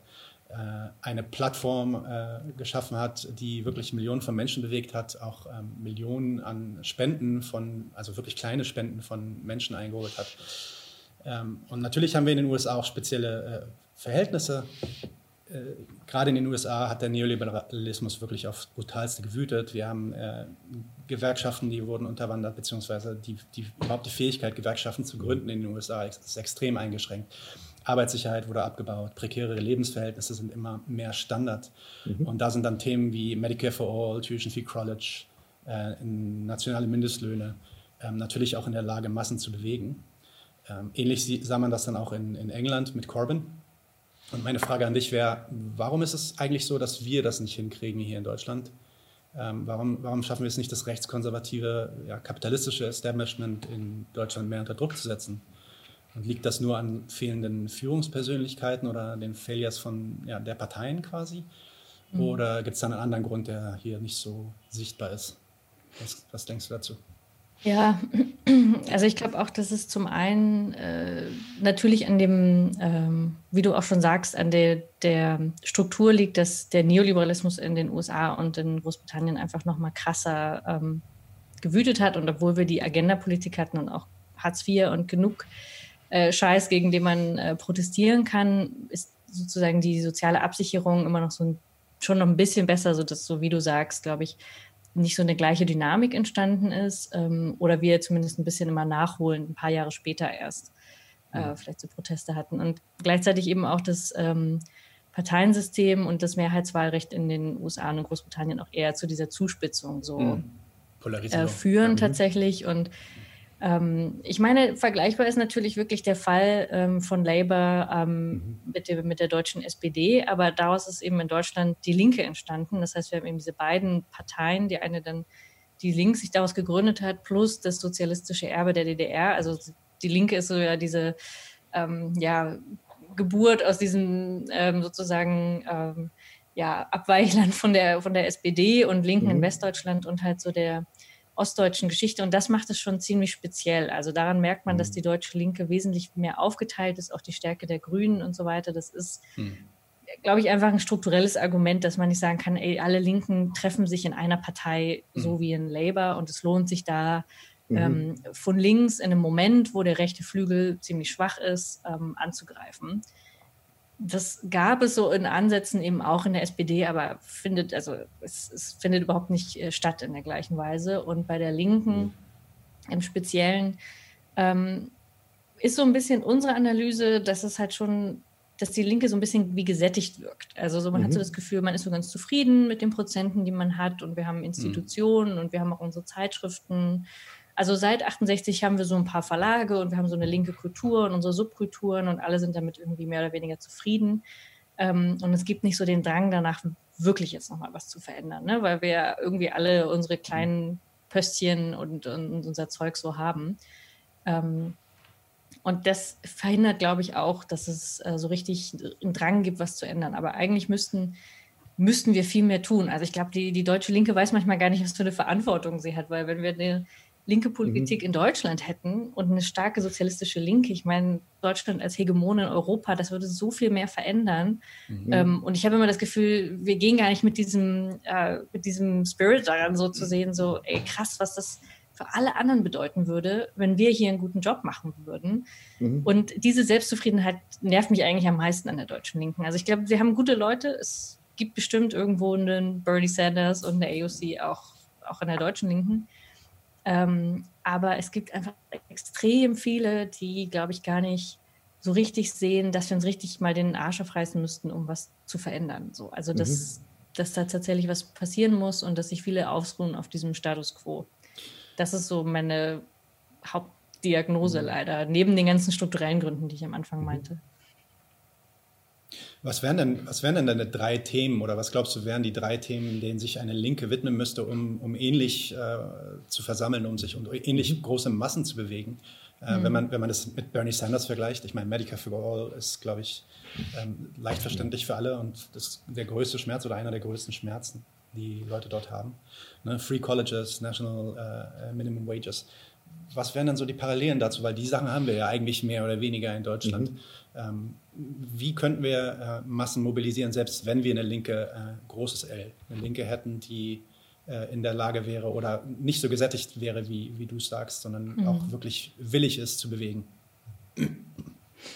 Also ich glaube schon, dass der, ähm, also inhaltlich, dass wir trotzdem ähm, die Agenda-Politik nicht nur samtweich, wie das jetzt so heißt, so Hartz IV überwinden oder so, sondern mhm. schon einfach komplett weg damit. Also so ein ganz anderes, ähm, weil das, glaube ich, schon ein, äh, eine krasse, ein krasser Einschnitt war in, mhm. in der mhm. deutschen Sozialpolitik in den letzten Jahren. Mhm. Ähm, also das hat die Linke, jetzt die Partei Die Linke und auch viele Linke drumherum, tendenziell, glaube ich, ist das schon die richtige ähm, Marschrichtung gewesen aber halt nicht als einziger Punkt, weil man dann so, so als nur Anti-Hartz IV äh, wahrgenommen wird, sondern ich glaube mhm. schon, dass es in Deutschland auch total wichtig wäre, was es auch in Ansätzen jetzt gibt, ähm, genauso wie bei Bernie, ähm, so einen Green New Deal, wie auch immer man den halt mhm. nennt. Die deutsche Linke nennt es eher unsexy sozial-ökologische Transformation, aber es meint natürlich das Gleiche. Das ist ein sehr ähm, massentauglicher Begriff. Ich kann auch wirklich spüren, wie die Leute darauf anschlagen. ja, genau. Das war's. Das habe ich gesucht. genau, also wenn man da noch ein bisschen, bisschen mehr Pfeffer reingibt, ist das natürlich auch per se erstmal richtig, weil ganz viele Leute natürlich um ihre Jobs bangen in diesen mhm. Industriesektoren. Also ich glaube schon auch, dass dieser, dass dieser Umbau der Wirtschaft ein, ein Thema ist, generell, der sehr, sehr wichtig ist, der auch Mittelklassen ähm, überzeugen würde, genau diejenigen, die halt Angst vor ihren Jobs haben. Aber auch generell eher der Punkt, ähm, dass sich super viele nicht mehr repräsentiert fühlen von Politik und das ist halt so, selbst sowas wie die Querdenker, aber ich meine auch ganz viele andere, die einfach ähm, und das halt durch das Versprechen von mehr Teilhabe, nicht nur in demokratischen Prozessen, sondern eben auch auf der Arbeit, ähm, in Betrieben und überall, also dieses Demokratisierungsversprechen eher stärker zu machen, dass ihr mhm. ähm, ja, an einem, an einem Leben mehr wieder teilhaben könnt. Das ist, glaube ich, das klingt jetzt sehr allgemein, aber das ist was, was man einfach ähm, als Versprechen als Linke mit reingeben muss und nicht Teil dieses Apparats zu sein. Und mhm. das ist halt auch das, was die Linke leider halt auch ist. Sie ist überhaupt nicht diese Anti-Establishment hm. Partei, sondern sie ist mhm. Teil mhm. dessen und ja. auch Rot-Rot-Grün ist sehr Teil dessen. Und ich glaube, viele Menschen fühlen sich davon nicht in der Weise abgeholt, dass jetzt irgendwas ganz anderes passiert, ähm, mhm. sondern alle wissen so ein bisschen, das ist eher, eher das Gleiche wie vorher auch. Vielleicht kriegen wir da ein paar Verbesserungen, aber da mhm. ist nicht, also da, da steckt nicht sozusagen äh, das Besondere dahinter und ich, das müsste also so mehr so einen Bewegungscharakter auch haben. Also mhm. das ne, Tausende, Millionen davon angesprochen fühlen. Es muss so ein Programm haben, wie bei Labour auch. Die hatten auch diese ähm, Green Industrial Revolution, nannten sie das. Ich glaube, das würde in Deutschland auch funktionieren, aber es fehlt hauptsächlich dieses, hier, du kannst mitmachen. Ich meine, wie viele Leute mhm. sind in. Labour eingetreten? Es ging einfach mhm. darum, du kannst hier mhm. was Politik machen. Ähm, super viele junge Leute. Und das, ähm, das ist halt, glaube ich, das, was hauptsächlich fehlt. Ähm, und inhaltlich kann man dann trotzdem, kann es auch noch das Gymnasium abschaffen, eine Schule für alle. Also wir, wir würden schon ein paar Forderungen noch finden, ähm, die sinnvoll sind für Linke, glaube ich, die, ähm, die man immer wieder rausholen kann, die ja auch alte Forderungen sind, die sinnvoll sind. Mhm. Genau, oder halt Krankenversicherung für alle, keine privaten Krankenkassen mehr und so weiter. Also ich glaube, wir mhm, würden schon Klar. auch noch was finden, was den ja. deutschen Wohlfahrtsstaat eindeutig besser macht. Ja, ja. Also, also das sind aber dann fast Detailfragen. Mich interessiert, also wir interessieren uns gerade, mhm. in dieser Folge haben wir ein bisschen über ähm, deutsche Wohnen enteignen gesprochen und so generell mhm. die, die Mietfrage und ähm, Spekulation mit äh, Real Estate ähm, ja. ist, glaube ich, auch was, was auf, dem, auf der Agenda Total. sein müsste. Genau. Ähm, aber wenn du gerade zugänglich sagst, ähm, ihr macht ja mit Jacobin nicht nur dieses Magazin, sondern ihr habt auch ähm, dieses, äh, diese kleinen Pamphlete von Chibber äh, mitveröffentlicht oder veröffentlicht. Ich glaube, äh, du mhm. warst da sogar selber daran tätig. Und ich glaube, ihr arbeitet auch an einer Hörbuchversion, hattest du mir, glaube ich, gesagt. Ne? Ähm, kannst du äh, darüber sprechen, warum gerade dieser Text und ähm, ich meine, Jacobin in den USA, die haben ja auch einige andere so kleine Büchlein. Warum hast du gerade diesen gewählt und ähm, was, was glaubst du ist besonders nützlich an diesem Text? Mhm. Also ganz pragmatisch haben wir das gemacht, weil das äh, Jacobin finanzieren sollte. Also wir haben es ganz, ganz günstig produziert.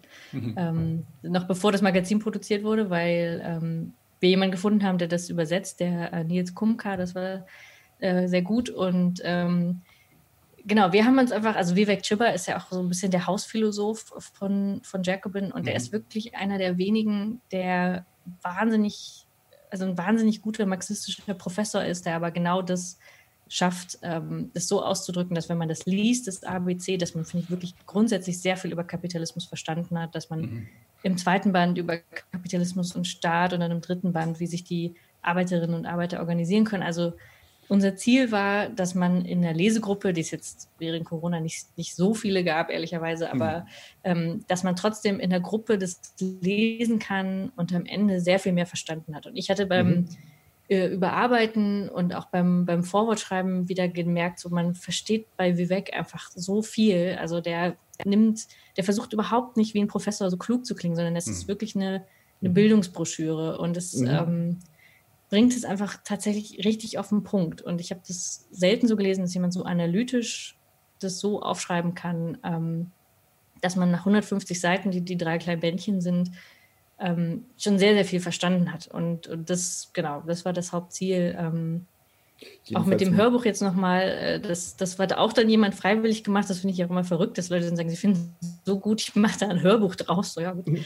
Ähm, viel Spaß damit ähm, ich lese das ein. Also ähm, das heißt, das könnte man dann irgendwie auf der, in der Autofahrt hören oder beim Putzen oder so. Ja, fantastisch. Und ich habe ja. das Gefühl, man hat dann nach, nach wirklich äh, sechs, neun Stunden, die das dann geht, ähm, hat man wahnsinnig viel mehr verstanden, viel mehr Durchblick.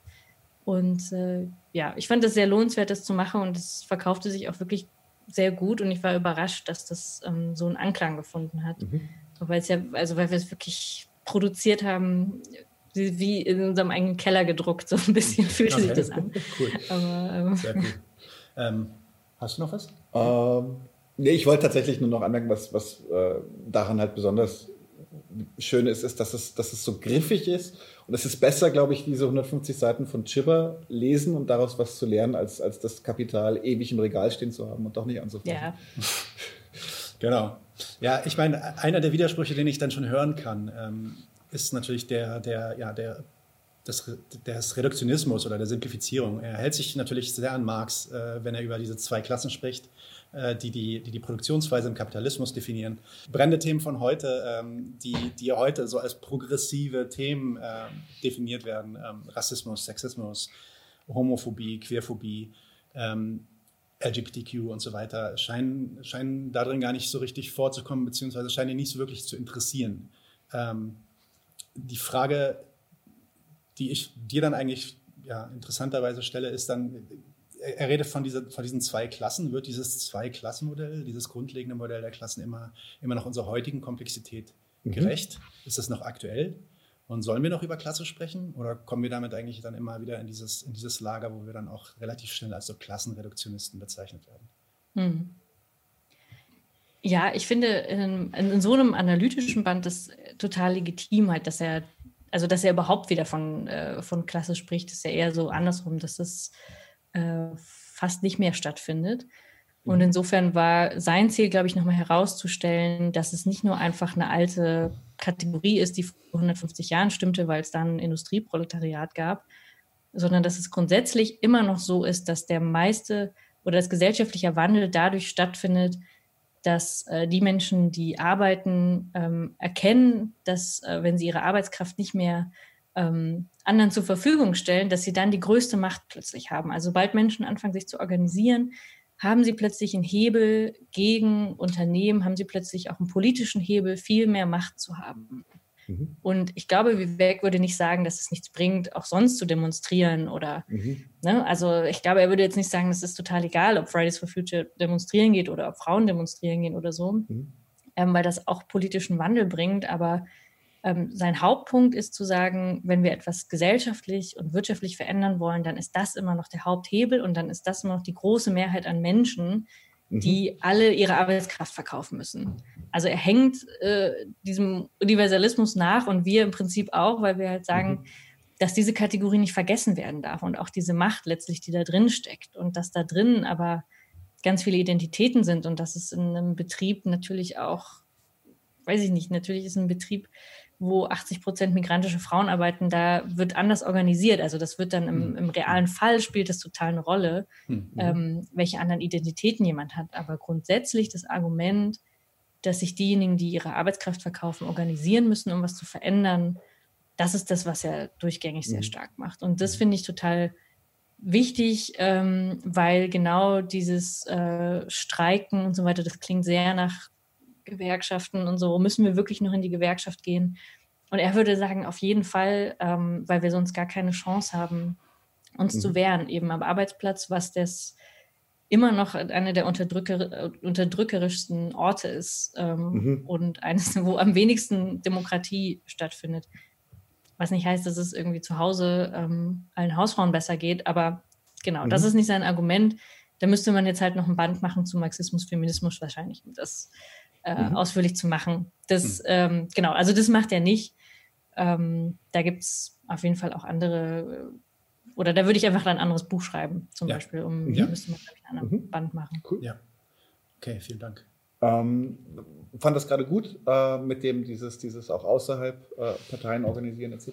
Weil was wir jetzt leider auch ein bisschen lernen mussten, gerade so im, vor allem mit Jeremy Corbyn, der sich ja wirklich, wirklich, wirklich äh, ja, ging einfach daneben und es wurde dann doch Boris Johnson. Ähm, wir haben jetzt schon immer wieder auch sehen wir zumindest, dass dieser reine Weg über, über durch die Parlamente, äh, durch, durch, durch das basisdemokratische oder nicht basisdemokratische, durch das parlamentarisch-demokratische System, dass das nicht immer zielführend ist, äh, häufig auch gar nicht. Ähm, hast du zum Beispiel Ideen, was, was für Formen, also du hast gerade Streiks erwähnt, aber hast du zum Beispiel Sachen, äh, Ideen, wo man sich zusammentun kann, wo man, wo man, sich, wo man sich selbst organisieren kann?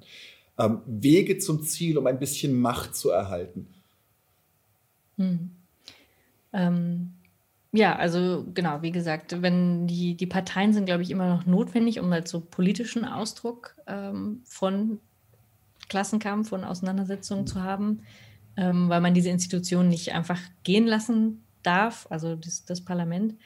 Ähm, aber eben genauso auf jeden Fall die Gewerkschaften. Aber wie ihr jetzt auch sagt, ähm, bei Deutsche Wohnen enteignen, ja auch großer Fan der Kampagne mhm. und wir unterstützen das auch sehr. Ähm, und das ist natürlich so ein, so ein eines dieser Bündnisse, wo eigentlich ganz viele Akteure zusammenkommen, wo ganz viele ähm, sowohl von den aus linksradikalen Gruppen, Leute, die noch nie mhm. politisch organisiert waren, da sind äh, wirklich die unterschiedlichsten Leute. Das ist das, was es so äh, spannend macht. Mhm. Und die sind engagiert in einer ganz konkreten, wie so eine, wie so eine ein Punkt, ne? ein mhm. Thema, ein Volksbegehren. Ähm, da geht es um 240.000 Unterschriften. Da ist ganz, ganz klar, was gemacht werden muss und zu welchem Ziel. Und ich glaube, dass das in, auch gerade in einer Zeit, wo Leute haben nicht viel Zeit, sich zu organisieren, mhm. dauerhaft sich in Ämter wählen zu lassen und so weiter und so fort, ist das halt eine sehr gute Möglichkeit, um ganz punktuell zu sagen, das mache ich jetzt in meinem Stadtteil, sammle ich tausend Unterschriften.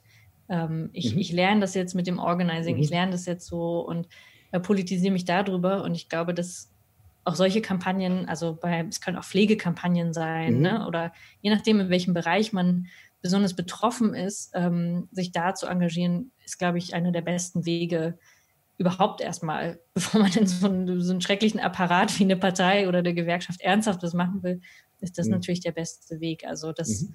ähm, ja, ist für mich auf jeden Fall einer der sehr positiven Fälle der letzten Jahre, wo, ähm, wo Leute sich effektiv engagieren können, wo ich mal nicht das Gefühl hat, da gerät man in so ein Aktivismus-Rädchen ohne mhm. Ziel und ohne ähm, ja, irgendwie konkrete Aufgabe, sondern mhm. da hat wirklich jeder eine Aufgabe, mhm. das zu einem Ziel führt.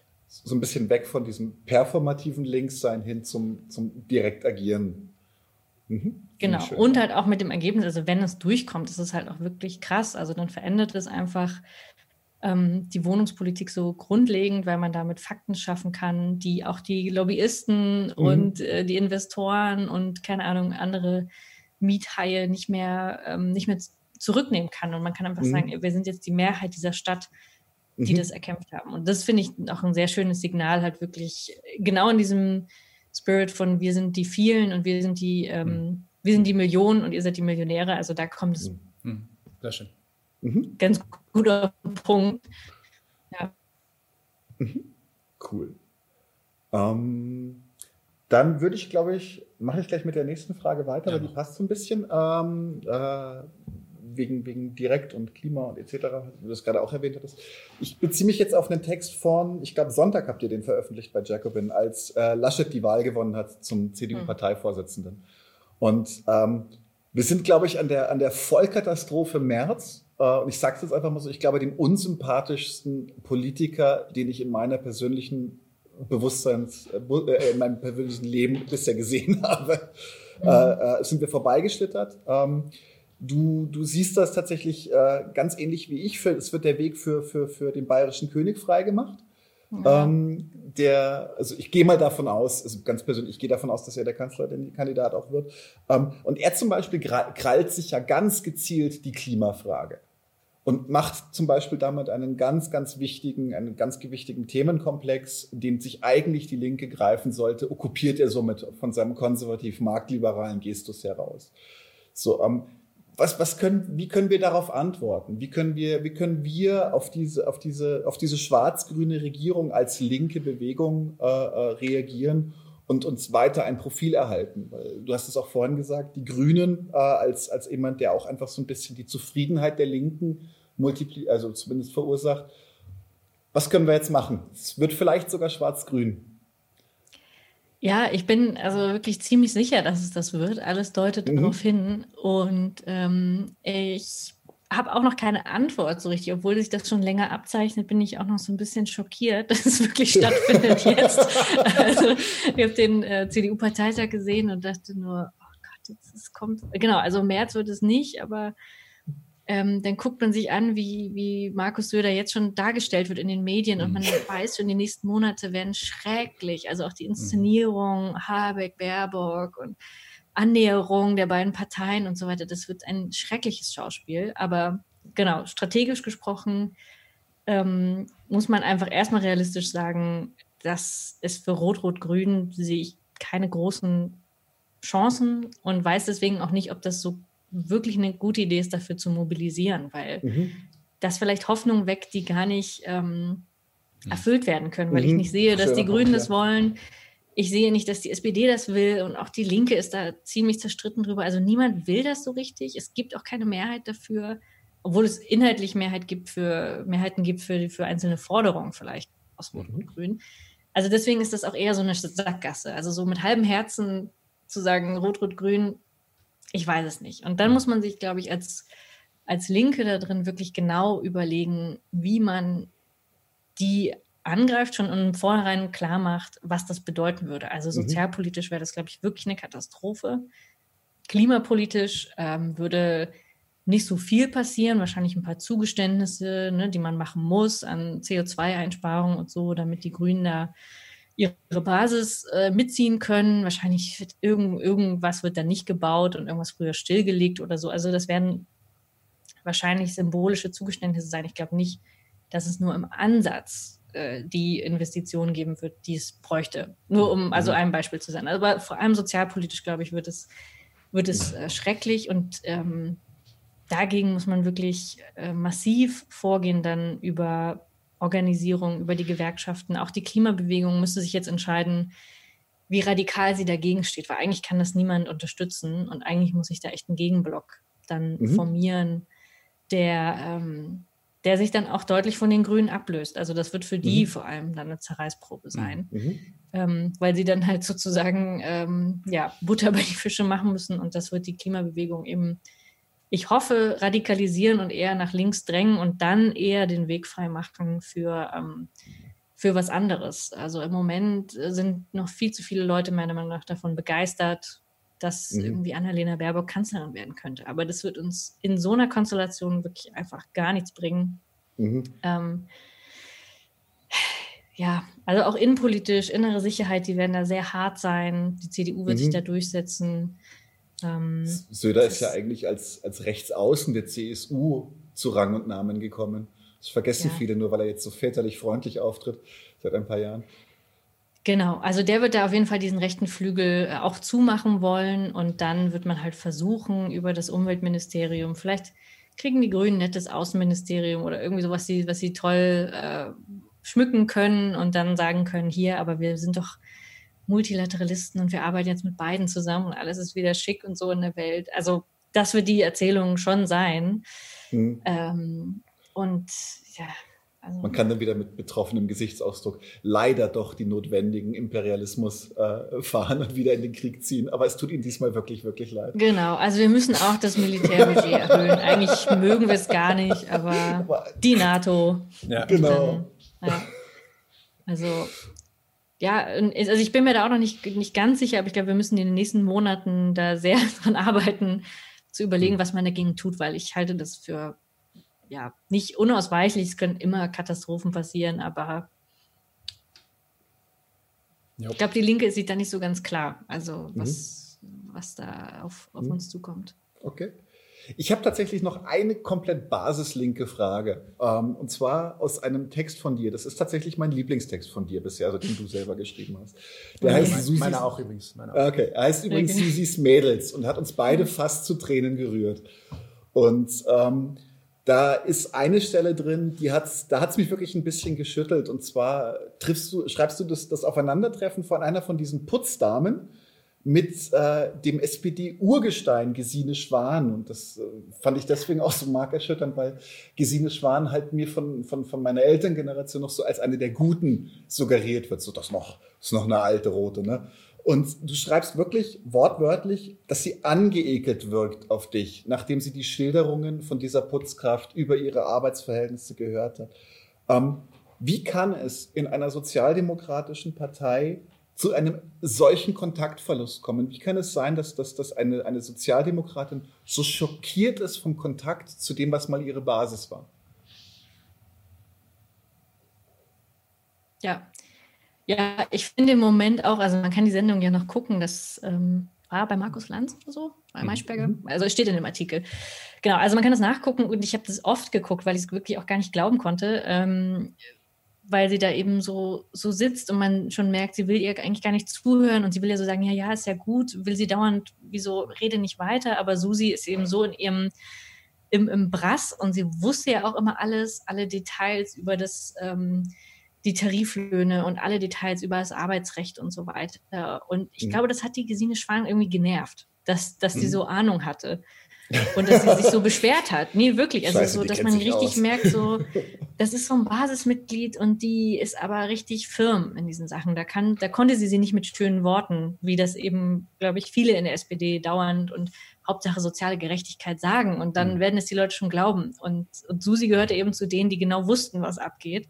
Die genau wussten, was Andrea Nahles falsch gemacht hat. Mit der kon die konnte man nicht verarschen.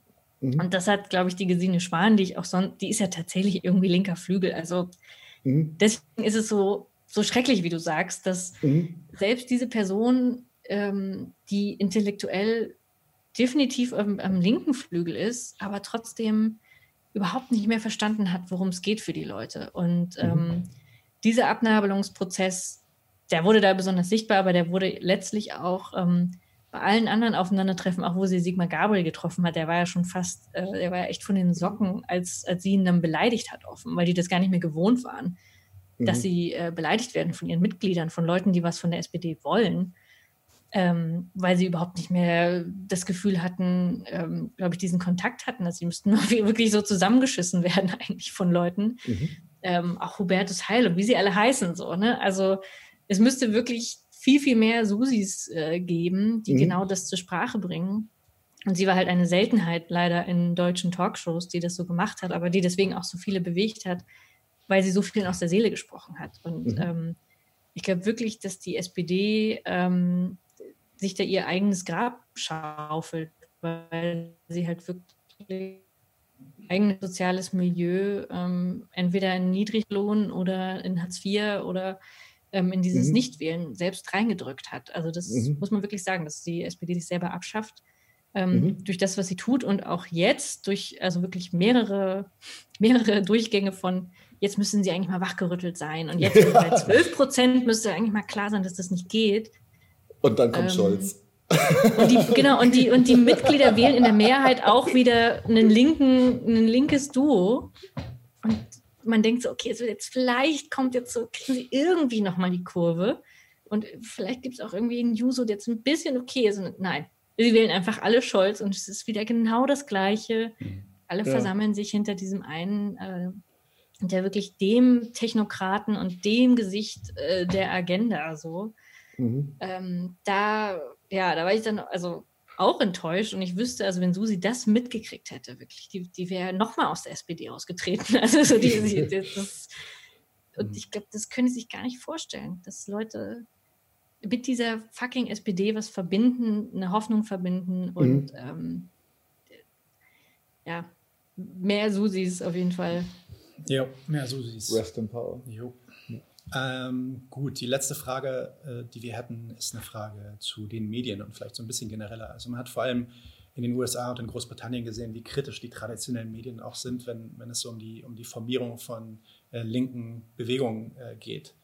Äh, also Corbyn wurde ja regelrecht äh, in der Luft zerrissen ja, und das wirklich über Jahre hinweg. Also es war eine lange, groß angelegte Kampagne und mittlerweile ist auch rausgekommen, dass das äh, in Labour selbst fast eine, eine kleine Verschwörung mhm. war eigentlich, die, äh, die dann auch wirklich geplant war. In den USA konnte man Ähnliches dann auch bei Bernie Sanders beobachten, ähm, wie die Medien sich dann halt auch relativ schnell hinter, ähm, hinter äh, Joe Biden äh, gesetzt mhm. hatten und mhm. davor aber auch Leute wie Pete Buttigieg und oder selbst, selbst jemanden wie Amy Klobuchar oder so ähm, äh, hatten, glaube ich, irgendwie zwei oder dreimal so viel Sendezeit wie Bernie Sanders. Äh, von Joe Biden gar nicht erst zu sprechen. Also die, die digitalen und sozialen Medien, äh, sorry, die digitalen Medien bieten dazu in, der, in den letzten Jahren so ein ziemliches Gegengewicht. Zumindest scheint das für uns so, für die Leute, mhm. die sich in den digitalen Medien bewegen. Man darf ja nicht vergessen, zwei Prozent der Deutschen haben Twitter, habe ich letztens gelesen. Mhm. Ähm, mhm. Das ist zwar viel, aber es ist nicht, nicht mal ansatzweise nee. genug, um auch nur ein statistisches Sample irgendwie zu kriegen. Ähm, Könntest du vielleicht kurz, vor allem in Bezug auf unsere Podcasts, ähm, du hast ja auch einen Podcast, äh, mhm. Halb 10 FM und äh, wir fangen jetzt an mit 99 zu 1. Äh, könntest du kurz darüber reflektieren, was du glaubst, was so unsere Rolle sein könnte? Ähm, und ob es vielleicht dann vielleicht in der Zukunft auch einen, einen, Weg gibt, dass wir nicht nur vereinzelt irgendwelche Podcasts sind, sondern dass wir daraus was Größeres machen. Ähm, wie können wir dafür sorgen, dass diese alternativen Medien, die wir jetzt aufbauen, dann mhm. tatsächlich auch in der Lage sind, ähm, große Massen zu bewegen, so wie es die traditionellen Medien halt gerade schaffen. Mhm. Ähm, ja, also erstens ist, äh, finde ich den Namen eures Podcasts auch sehr, sehr gut und sehr, sehr passend. Ähm, also ähm, sehr gute Wahl. Und ich glaube wirklich, also nicht nur, dass es mehr davon braucht, sondern ähm, auch wie du sagst, dass es so ein bisschen gebündelter sein muss und dass wir es hinkriegen müssen, dass es auch so erfolgreich ist, wo die amerikanische Linke ja wirklich auch ähm, viel, viel mehr und auch diversere YouTube-Kanäle ähm, hm. hat und auch Podcasts eben, die Michael Brooks Show, ihr habt selbst ähm, gesagt, so als Vorbild. Ähm, ich, ich, schaue auch immer die Jacobin Talks und so weiter. Also ja. es gibt einfach ja, wirklich verschiedene Formate auf verschiedenen Niveaus auch, wo man merkt, okay, da gibt es äh, eine Wochenshow und dann kann man irgendwie das kommentieren und man kann live auf Twitch das mitgucken und so weiter. Und wir mhm. sind da total hinterher und haben, äh, glaube ich, in der deutschen Linken so grob, ähm, die Rosa-Luxemburg-Stiftung hat da so eine Studie gemacht. Wie viele linke Influencer es gibt, ist es halt, also da zählt die Linksfraktion noch unter den Top 5 und ich würde die jetzt nicht als linke Influencer ähm, oder linker YouTube-Kanal so. Haben die einen Instagram-Account oder, oder einen ja, also so halt von der Reichweite her ist das alles irgendwie äh, noch nicht groß und ähm, ich glaube wirklich, dass wir darauf setzen müssen, selber das aufzubauen mhm. und uns mhm. zu vernetzen ähm, und auch zu unterstützen und tatsächlich eben auch, also wir versuchen das auch bei halb zehn und haben auch ja bei der ähm, US-Wahl mit verschiedenen anderen Podcasts zusammengearbeitet mhm. und es live zusammen geguckt, weil es gibt schon eine Handvoll oder bestimmt auch zwei Handvoll ähm, guter linker Podcasts, aber wir schwimmen eben alle noch so in diesem riesigen Meer von ähm, ja, Mainstream, Laber, Scheiß-Podcasts und so mhm. weiter. Und ähm, ich glaube, ähm, das hat der Wolfgang im Schmidt zumindest gesagt, wie er zu seinem Erfolg gekommen ist, dass man wirklich beharrlich am Anfang, also dass man einfach machen muss und dass man das tun muss, was man richtig findet. Ähm, und dass selbst wenn sich der Erfolg nicht direkt einstellt, dass man weitermacht, weil man davon überzeugt ist, es zu tun. Ähm, und ich glaube auch, dass es trotzdem stetig wachsen wird. Also mhm. dass es ein größeres Bedürfnis auch danach gibt, linke und alternative Medien zu haben. Das glaube ich schon ähm, und dass wir uns professionalisieren müssen, dass man auch ein bisschen vielleicht experimentieren muss, ne, miteinander sich vernetzen muss.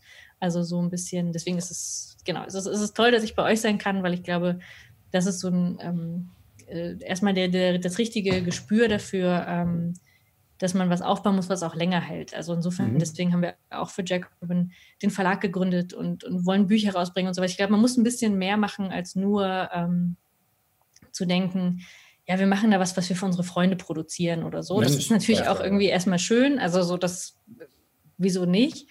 Aber ähm, das muss schon auch ein bisschen sich auf eigene ähm, Beine stellen und nach außen strahlen wollen.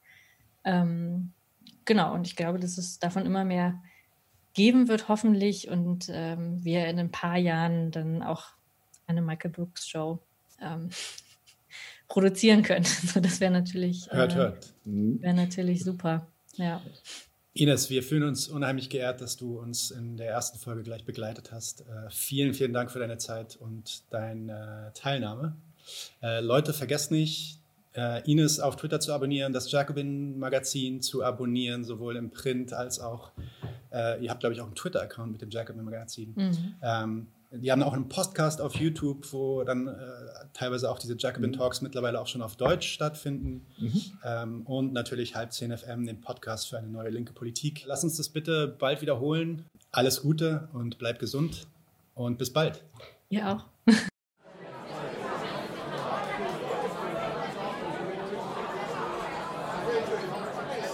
Ähm, Im Stammtisch wollen wir in Zukunft ein bisschen lockerer miteinander umgehen, wenig, weniger Theorie hin und her wälzen, sondern einfach ein bisschen darüber quatschen, was wir so für Kurioses gefunden haben oder teilweise auch einfach Sachen, die wir erwähnenswert finden, aber vielleicht jetzt nicht ein ganzes Segment äh, äh, brauchen.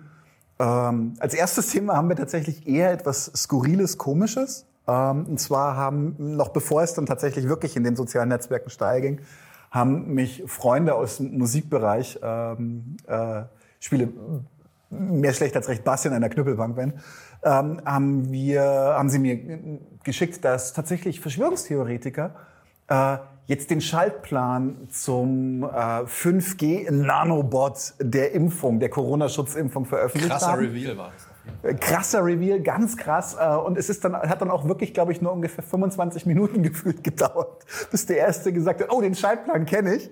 Das ist nämlich, und das ist wirklich geil, es ist wirklich geil, das ist nämlich von der Firma Boss das MT2 Metal Zone Verzerrerpedal. Können wir das, Ein, können wir das einspielen gleich? Machen, zeigen wir auch gleich. Äh, solltet ihr, jetzt solltet ihr das sehen. Ganz gefürchtetes Teil. Ähm, böse Zungen sagen, es klingt wie Hummeln in Dosen, aber egal. Ähm, was, was super interessant ist tatsächlich an der Stelle ist, ähm, der, der originale Schaltplan, den zeigen wir euch auch gleich. Ähm, der hat etwas andere Beschriftungen als der Fake, der im Internet kursiert, aber nicht so andere als dass es dann tatsächlich nicht, nicht trotzdem noch passen würde. Es ist, wenn man sich das genauer anguckt, äh, die roten Sachen sind tatsächlich neu. Ähm, er hat immer noch Volume, also okay, gut, das kann, Volume kann man noch irgendwie verargumentieren, aber warum er einen Foot-Switch hat? Wozu brauchst du einen Fußschalter in einem Nanobot? Ne? Oder hier, es steht sogar MT2 Gain und das Geile ist, dieses MT2 Gain ist nachträglich eingefügt, das ist im originalen Schaltplan nicht drinnen. Und dann haben wir hier noch 5G Frequency. Da steht normalerweise nur Frequency. Das 5G wurde danach zu. Aber wir haben alles. Wir haben, wir haben Travel, Bass, äh, Mid Frequency. Es ist ein parametrischer Mitten-EQ. Die Musiknerds wissen, wovon ich rede. Und man kann es auch ziemlich deutlich sehen, dass es ein parametrischer Mitten, äh, parametrischer Mitten-EQ ist. Für mich ist das tatsächlich wirklich eine ganz große Frage. Ich habe das auf einer deutschen ESO-Seite dann gesehen. Ein Typ, der sich auch als Geistheiler verdient und wirklich also alles abfrühstückt, von, von flache Erde bis äh, äh, ähm, ach jetzt, ja, Aldebaraner, alles war dabei. Ne? Und bei ihm kann ich mir tatsächlich sogar noch ein Stück weit vorstellen, dass er das glaubt. Aber ich glaube auch nicht, dass er diesen Schaltplan selber gemacht hat. Und bei den Leuten, die diesen Schaltplan verändert haben, die ihn modifiziert haben, um quasi so diesen 5G-Nanobot-Spin zu geben, bin ich mir echt nicht sicher, ob die nicht genau wissen, dass sie da Scheiße bauen. Also ich habe, also ich weiß nicht, wie es euch geht, aber ich habe dann schon immer den Verdacht, da geht es nur um Öffentlichkeit. Es hat überhaupt keine Relevanz, ob das Mumpitz ist, ob das Kacke ist oder sowas. Hauptsache, es ist wirklich dieses Postfaktische. Hauptsache im Gespräch geblieben. Ja, wäre echt interessant, mal mit dem Typen zu reden und herauszufinden, ob der tatsächlich wusste, was er da gepostet hat oder, oder wirklich glaubte, dass das der Nanobot war. Ja. Ich kenne tatsächlich noch aus meiner eigenen, aus meiner eigenen Umgebung, äh, ekelhafterweise in der Elterngeneration von meinen von näheren Freunden, kenne ich tatsächlich solche Typen. Ich kenne auch tatsächlich Geistheiler persönlich. Ähm, Im Süden gibt's sowas durchaus noch ab und zu. Und ähm, da habe ich schon eher den Verdacht, dass die das wirklich glauben. Aber da geht es tatsächlich dann auch wiederum nicht darum, dass sie, dass sie glauben, Experten in etwas zu sein, um etwas zu glauben, sondern für mich hat das etwas, etwas tatsächlich so ein bisschen eher so den Geruch von, von, von, einer, von einer Form des religiös aufgeladenen Fanatismus tatsächlich. Die machen dann auch sofort zu, wenn du auf mit Fakten kommst. Mhm. Ähm, Finde ich, ist meistens witzigerweise meine Erfahrung äh, eher, eher mittelständisch, ähm, heißt aber nichts. Mhm. Das ist wirklich nur, nur quasi meine, meine Probe. Aber ich finde es wirklich faszinierend. Also tatsächlich, ähm, das nächste Mal, wenn ihr Bandprobe habt und euren Boss MT2 anwerft, sofern ihr denn einen habt, denkt daran, ne, die Illuminaten. Die Illuminaten. Jo, und ich äh, will ein bisschen was über Arbeitskämpfe erzählen. Passt eigentlich auch fast in den Klassenkampfsport. Ähm, eine der großen äh, News, die wir in den letzten ein, zwei Wochen gehört haben, äh, bezog sich auf die äh, Alphabet Workers Union. Die, oh ja, geile Nummer. Die, die, Gewerkschaft, die in den USA zustande gekommen ist, in einem bestimmten Staat ähm, in den USA.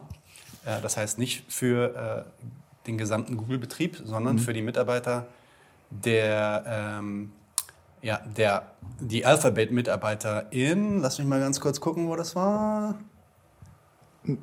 Ganz kurz noch, noch äh, zur Erklärung. Alphabet ist der Name des, des tatsächlichen Google-Konzerns. Also der Google-Konzern heißt nicht Google, so wie Amazon Amazon heißt, sondern er heißt tatsächlich Alphabet. Und ähm, das ist ganz neue Nachrichten, ne? Also das ist tatsächlich letzte, vorletzte Woche erst passiert. Alphabet, genau. Ich glaube, äh, Anfang des Jahres, am 4. Januar, habe ich hier die äh, Nachricht. Okay. Und ähm, das ist auch keine wirklich traditionelle Gewerkschaft in dem Sinne, dass die mittlerweile auch schon darum werben, so viele Mitglieder wie möglich in die Gewerkschaft zu bekommen. Mhm. Das sind insgesamt, äh, so wie ich das jetzt gerade lese, hier 227 Arbeiter. Vielleicht hat sich das mittlerweile auch schon vergrößert. Und Alphabet an sich, mhm. also die, äh, die Mutterorganisation von Google, hat insgesamt 132.121 Arbeiter. Das heißt, das ist natürlich sehr unterrepräsentiert. Aber die Idee ist, dass diese Hunderte von Arbeitern ähm, sich organisieren, um mhm. ähm, dann für ein kollektives äh, Ziel äh, für all diese Arbeiter einstehen wollen. Ne? Und ähm, ähnliche Aktivität sehen wir gegenwärtig auch übrigens bei Amazon. Mhm. Ähm, es gibt da eine, äh, ja, quasi eine Wahl. Bei Amazon-Arbeitern, insgesamt 6000 Amazon-Arbeitern in einem Warenhaus von Amazon in Alabama. Und die äh, wollen genau wählen. In den USA muss man wählen, ob, ob, ne, man muss, braucht eine gewisse Mehrheit an Leuten, die dann zustimmen, an Mitarbeitern, die zustimmen, dass wir eine Union bauen. Ähnlich wie Betriebsräte hier dann. Äh, genau. Mhm. Und ähm, das passiert jetzt demnächst. Äh, lass mich mal gucken, für wann das angesetzt ist. Das habe ich, genau, February 8. Ah. Äh, kommen alle, kommen alle äh, Ballots rein, das heißt alle Wahlzettel sollen bis dahin cool. fertig sein.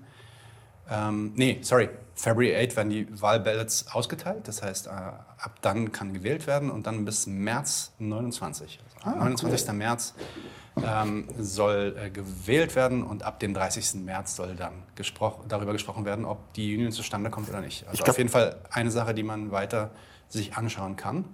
Ich glaube, man kann gar nicht, gar nicht genug betonen, wie wichtig das tatsächlich ist, weil, weil viele von diesen Startups etc. und diesen IT-Konzernen fallen halt völlig aus diesem klassischen Gewerkschaftsrahmen raus.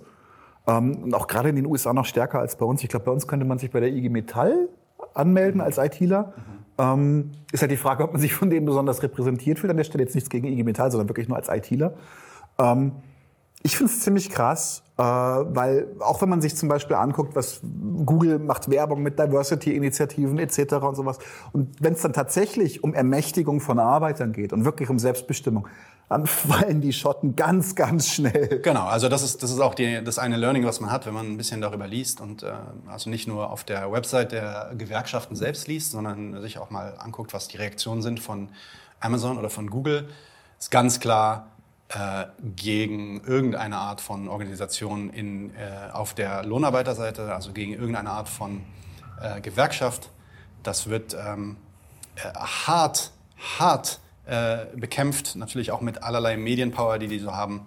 Und deswegen ist gespannt, was passiert bei dieser Wahl am, ja, am 29. März. Ist die vorbei? Ich hoffe, dass sie es hinbekommen. Wenn Alabama äh, tatsächlich eine Union aufbaut für äh, das Werk in, äh, in Alabama, in Bessemer, ist, die Stadt heißt Bessemer, wo die Amazon, mhm. Das Amazon-Lager ist. Wenn die das hinbekommen, könnte das nämlich ein Präzedenzfall sein und damit so ein richtiger Dorn im Auge sein Mhm. für all die anderen Staaten in den USA. Kann man sich nur wünschen, deswegen toi, toi, toi. Richtig. Jo, und die dritte Sache, die mir aufgefallen ist, das ist eine Sache, die ich schon im Dezember gehört habe ähm, und ist natürlich in den Westen, westlichen Medien relativ untergegangen. Also ich habe es zumindest nicht gesehen. 250 Millionen Menschen haben gestreikt. Das ist dreimal Gesamtdeutschland. Ja, mehr als dreimal. Ja, vielleicht, ja, ungefähr dreimal, genau. Ähm, und zwar in Indien, ähm, der sogenannte Farmer Strike. In Indien äh, wurde vor, ja, vor so einem halben Jahr, im Sommer, wurde, wurden so drei Gesetze verabschiedet, die im Endeffekt die, ähm, die Landwirtschaft in Indien äh, deregulieren wollten. Äh, als kurzer Kontext dazu, 50 bis 70 Prozent, ich habe unterschiedliche Zahlen, deswegen kann ich mich jetzt nicht genau darauf festlegen, aber 50 bis 70 Prozent der indischen ähm, Bevölkerung arbeiten auf dem Land, arbeiten in Landwirtschaft. Krass. Bestellen das Land. Ja, das ist Brutal. richtig heftig. Das ist noch, also ist zwar eine Industrienation, aber äh, wirklich in einem Großteil ähm, der Bevölkerung ist das noch gar nicht angekommen.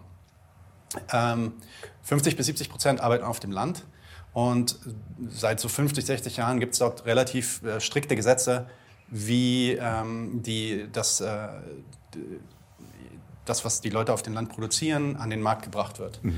Es gibt da ein paar Sicherungsmaßnahmen im Sinne von, wenn ich es nicht schaffe, meine, äh, meinen Ertrag äh, von dem Land an den, an den Mann zu bringen, dann wird am Ende der Staat meinen äh, meinen Ertrag kaufen zu einem äh, garantierten Mindestpreis. Das nennt sich auf Englisch MSP.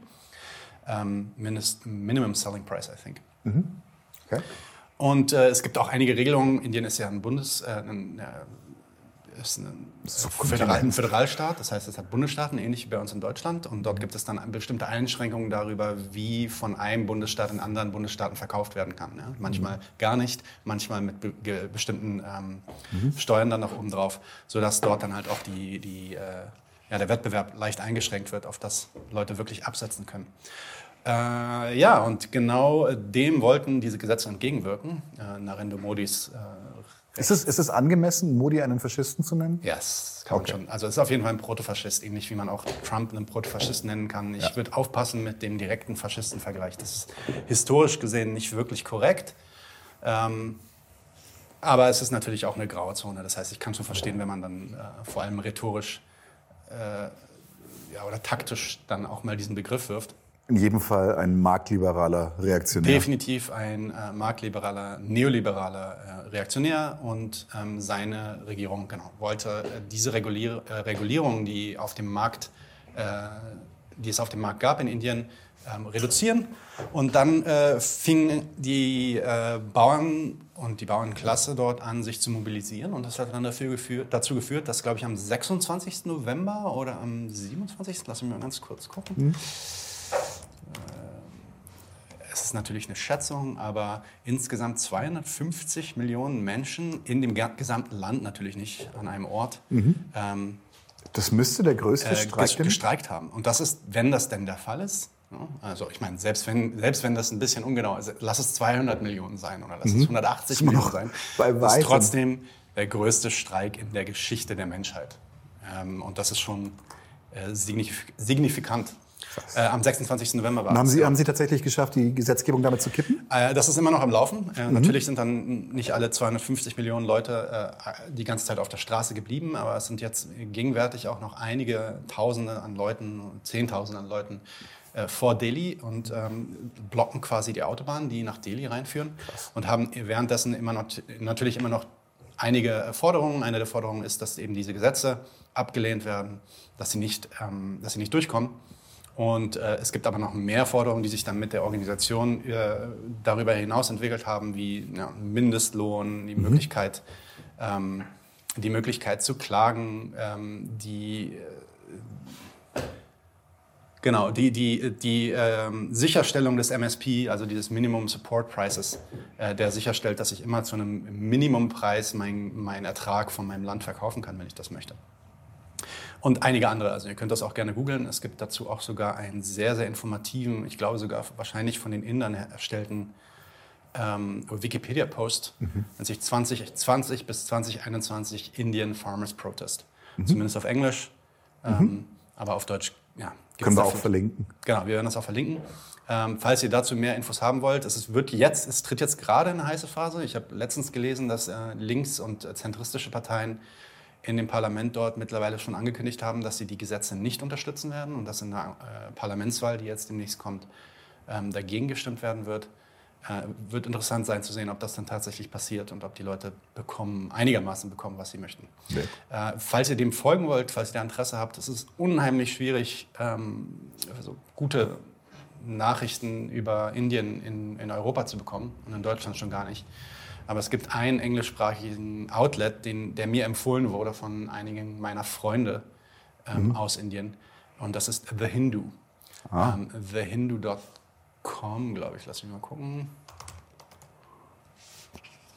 Genau, thehindu.com, ja, auf Englisch, thehindu.com. Das ist leider auch alles auf Englisch, aber dort findet ihr dann ähm, immer die aktuellsten und anscheinend auch wirklich hochqualitative Berichterstattung, ähm, eben auch zu diesen Farmers Protests. Cool.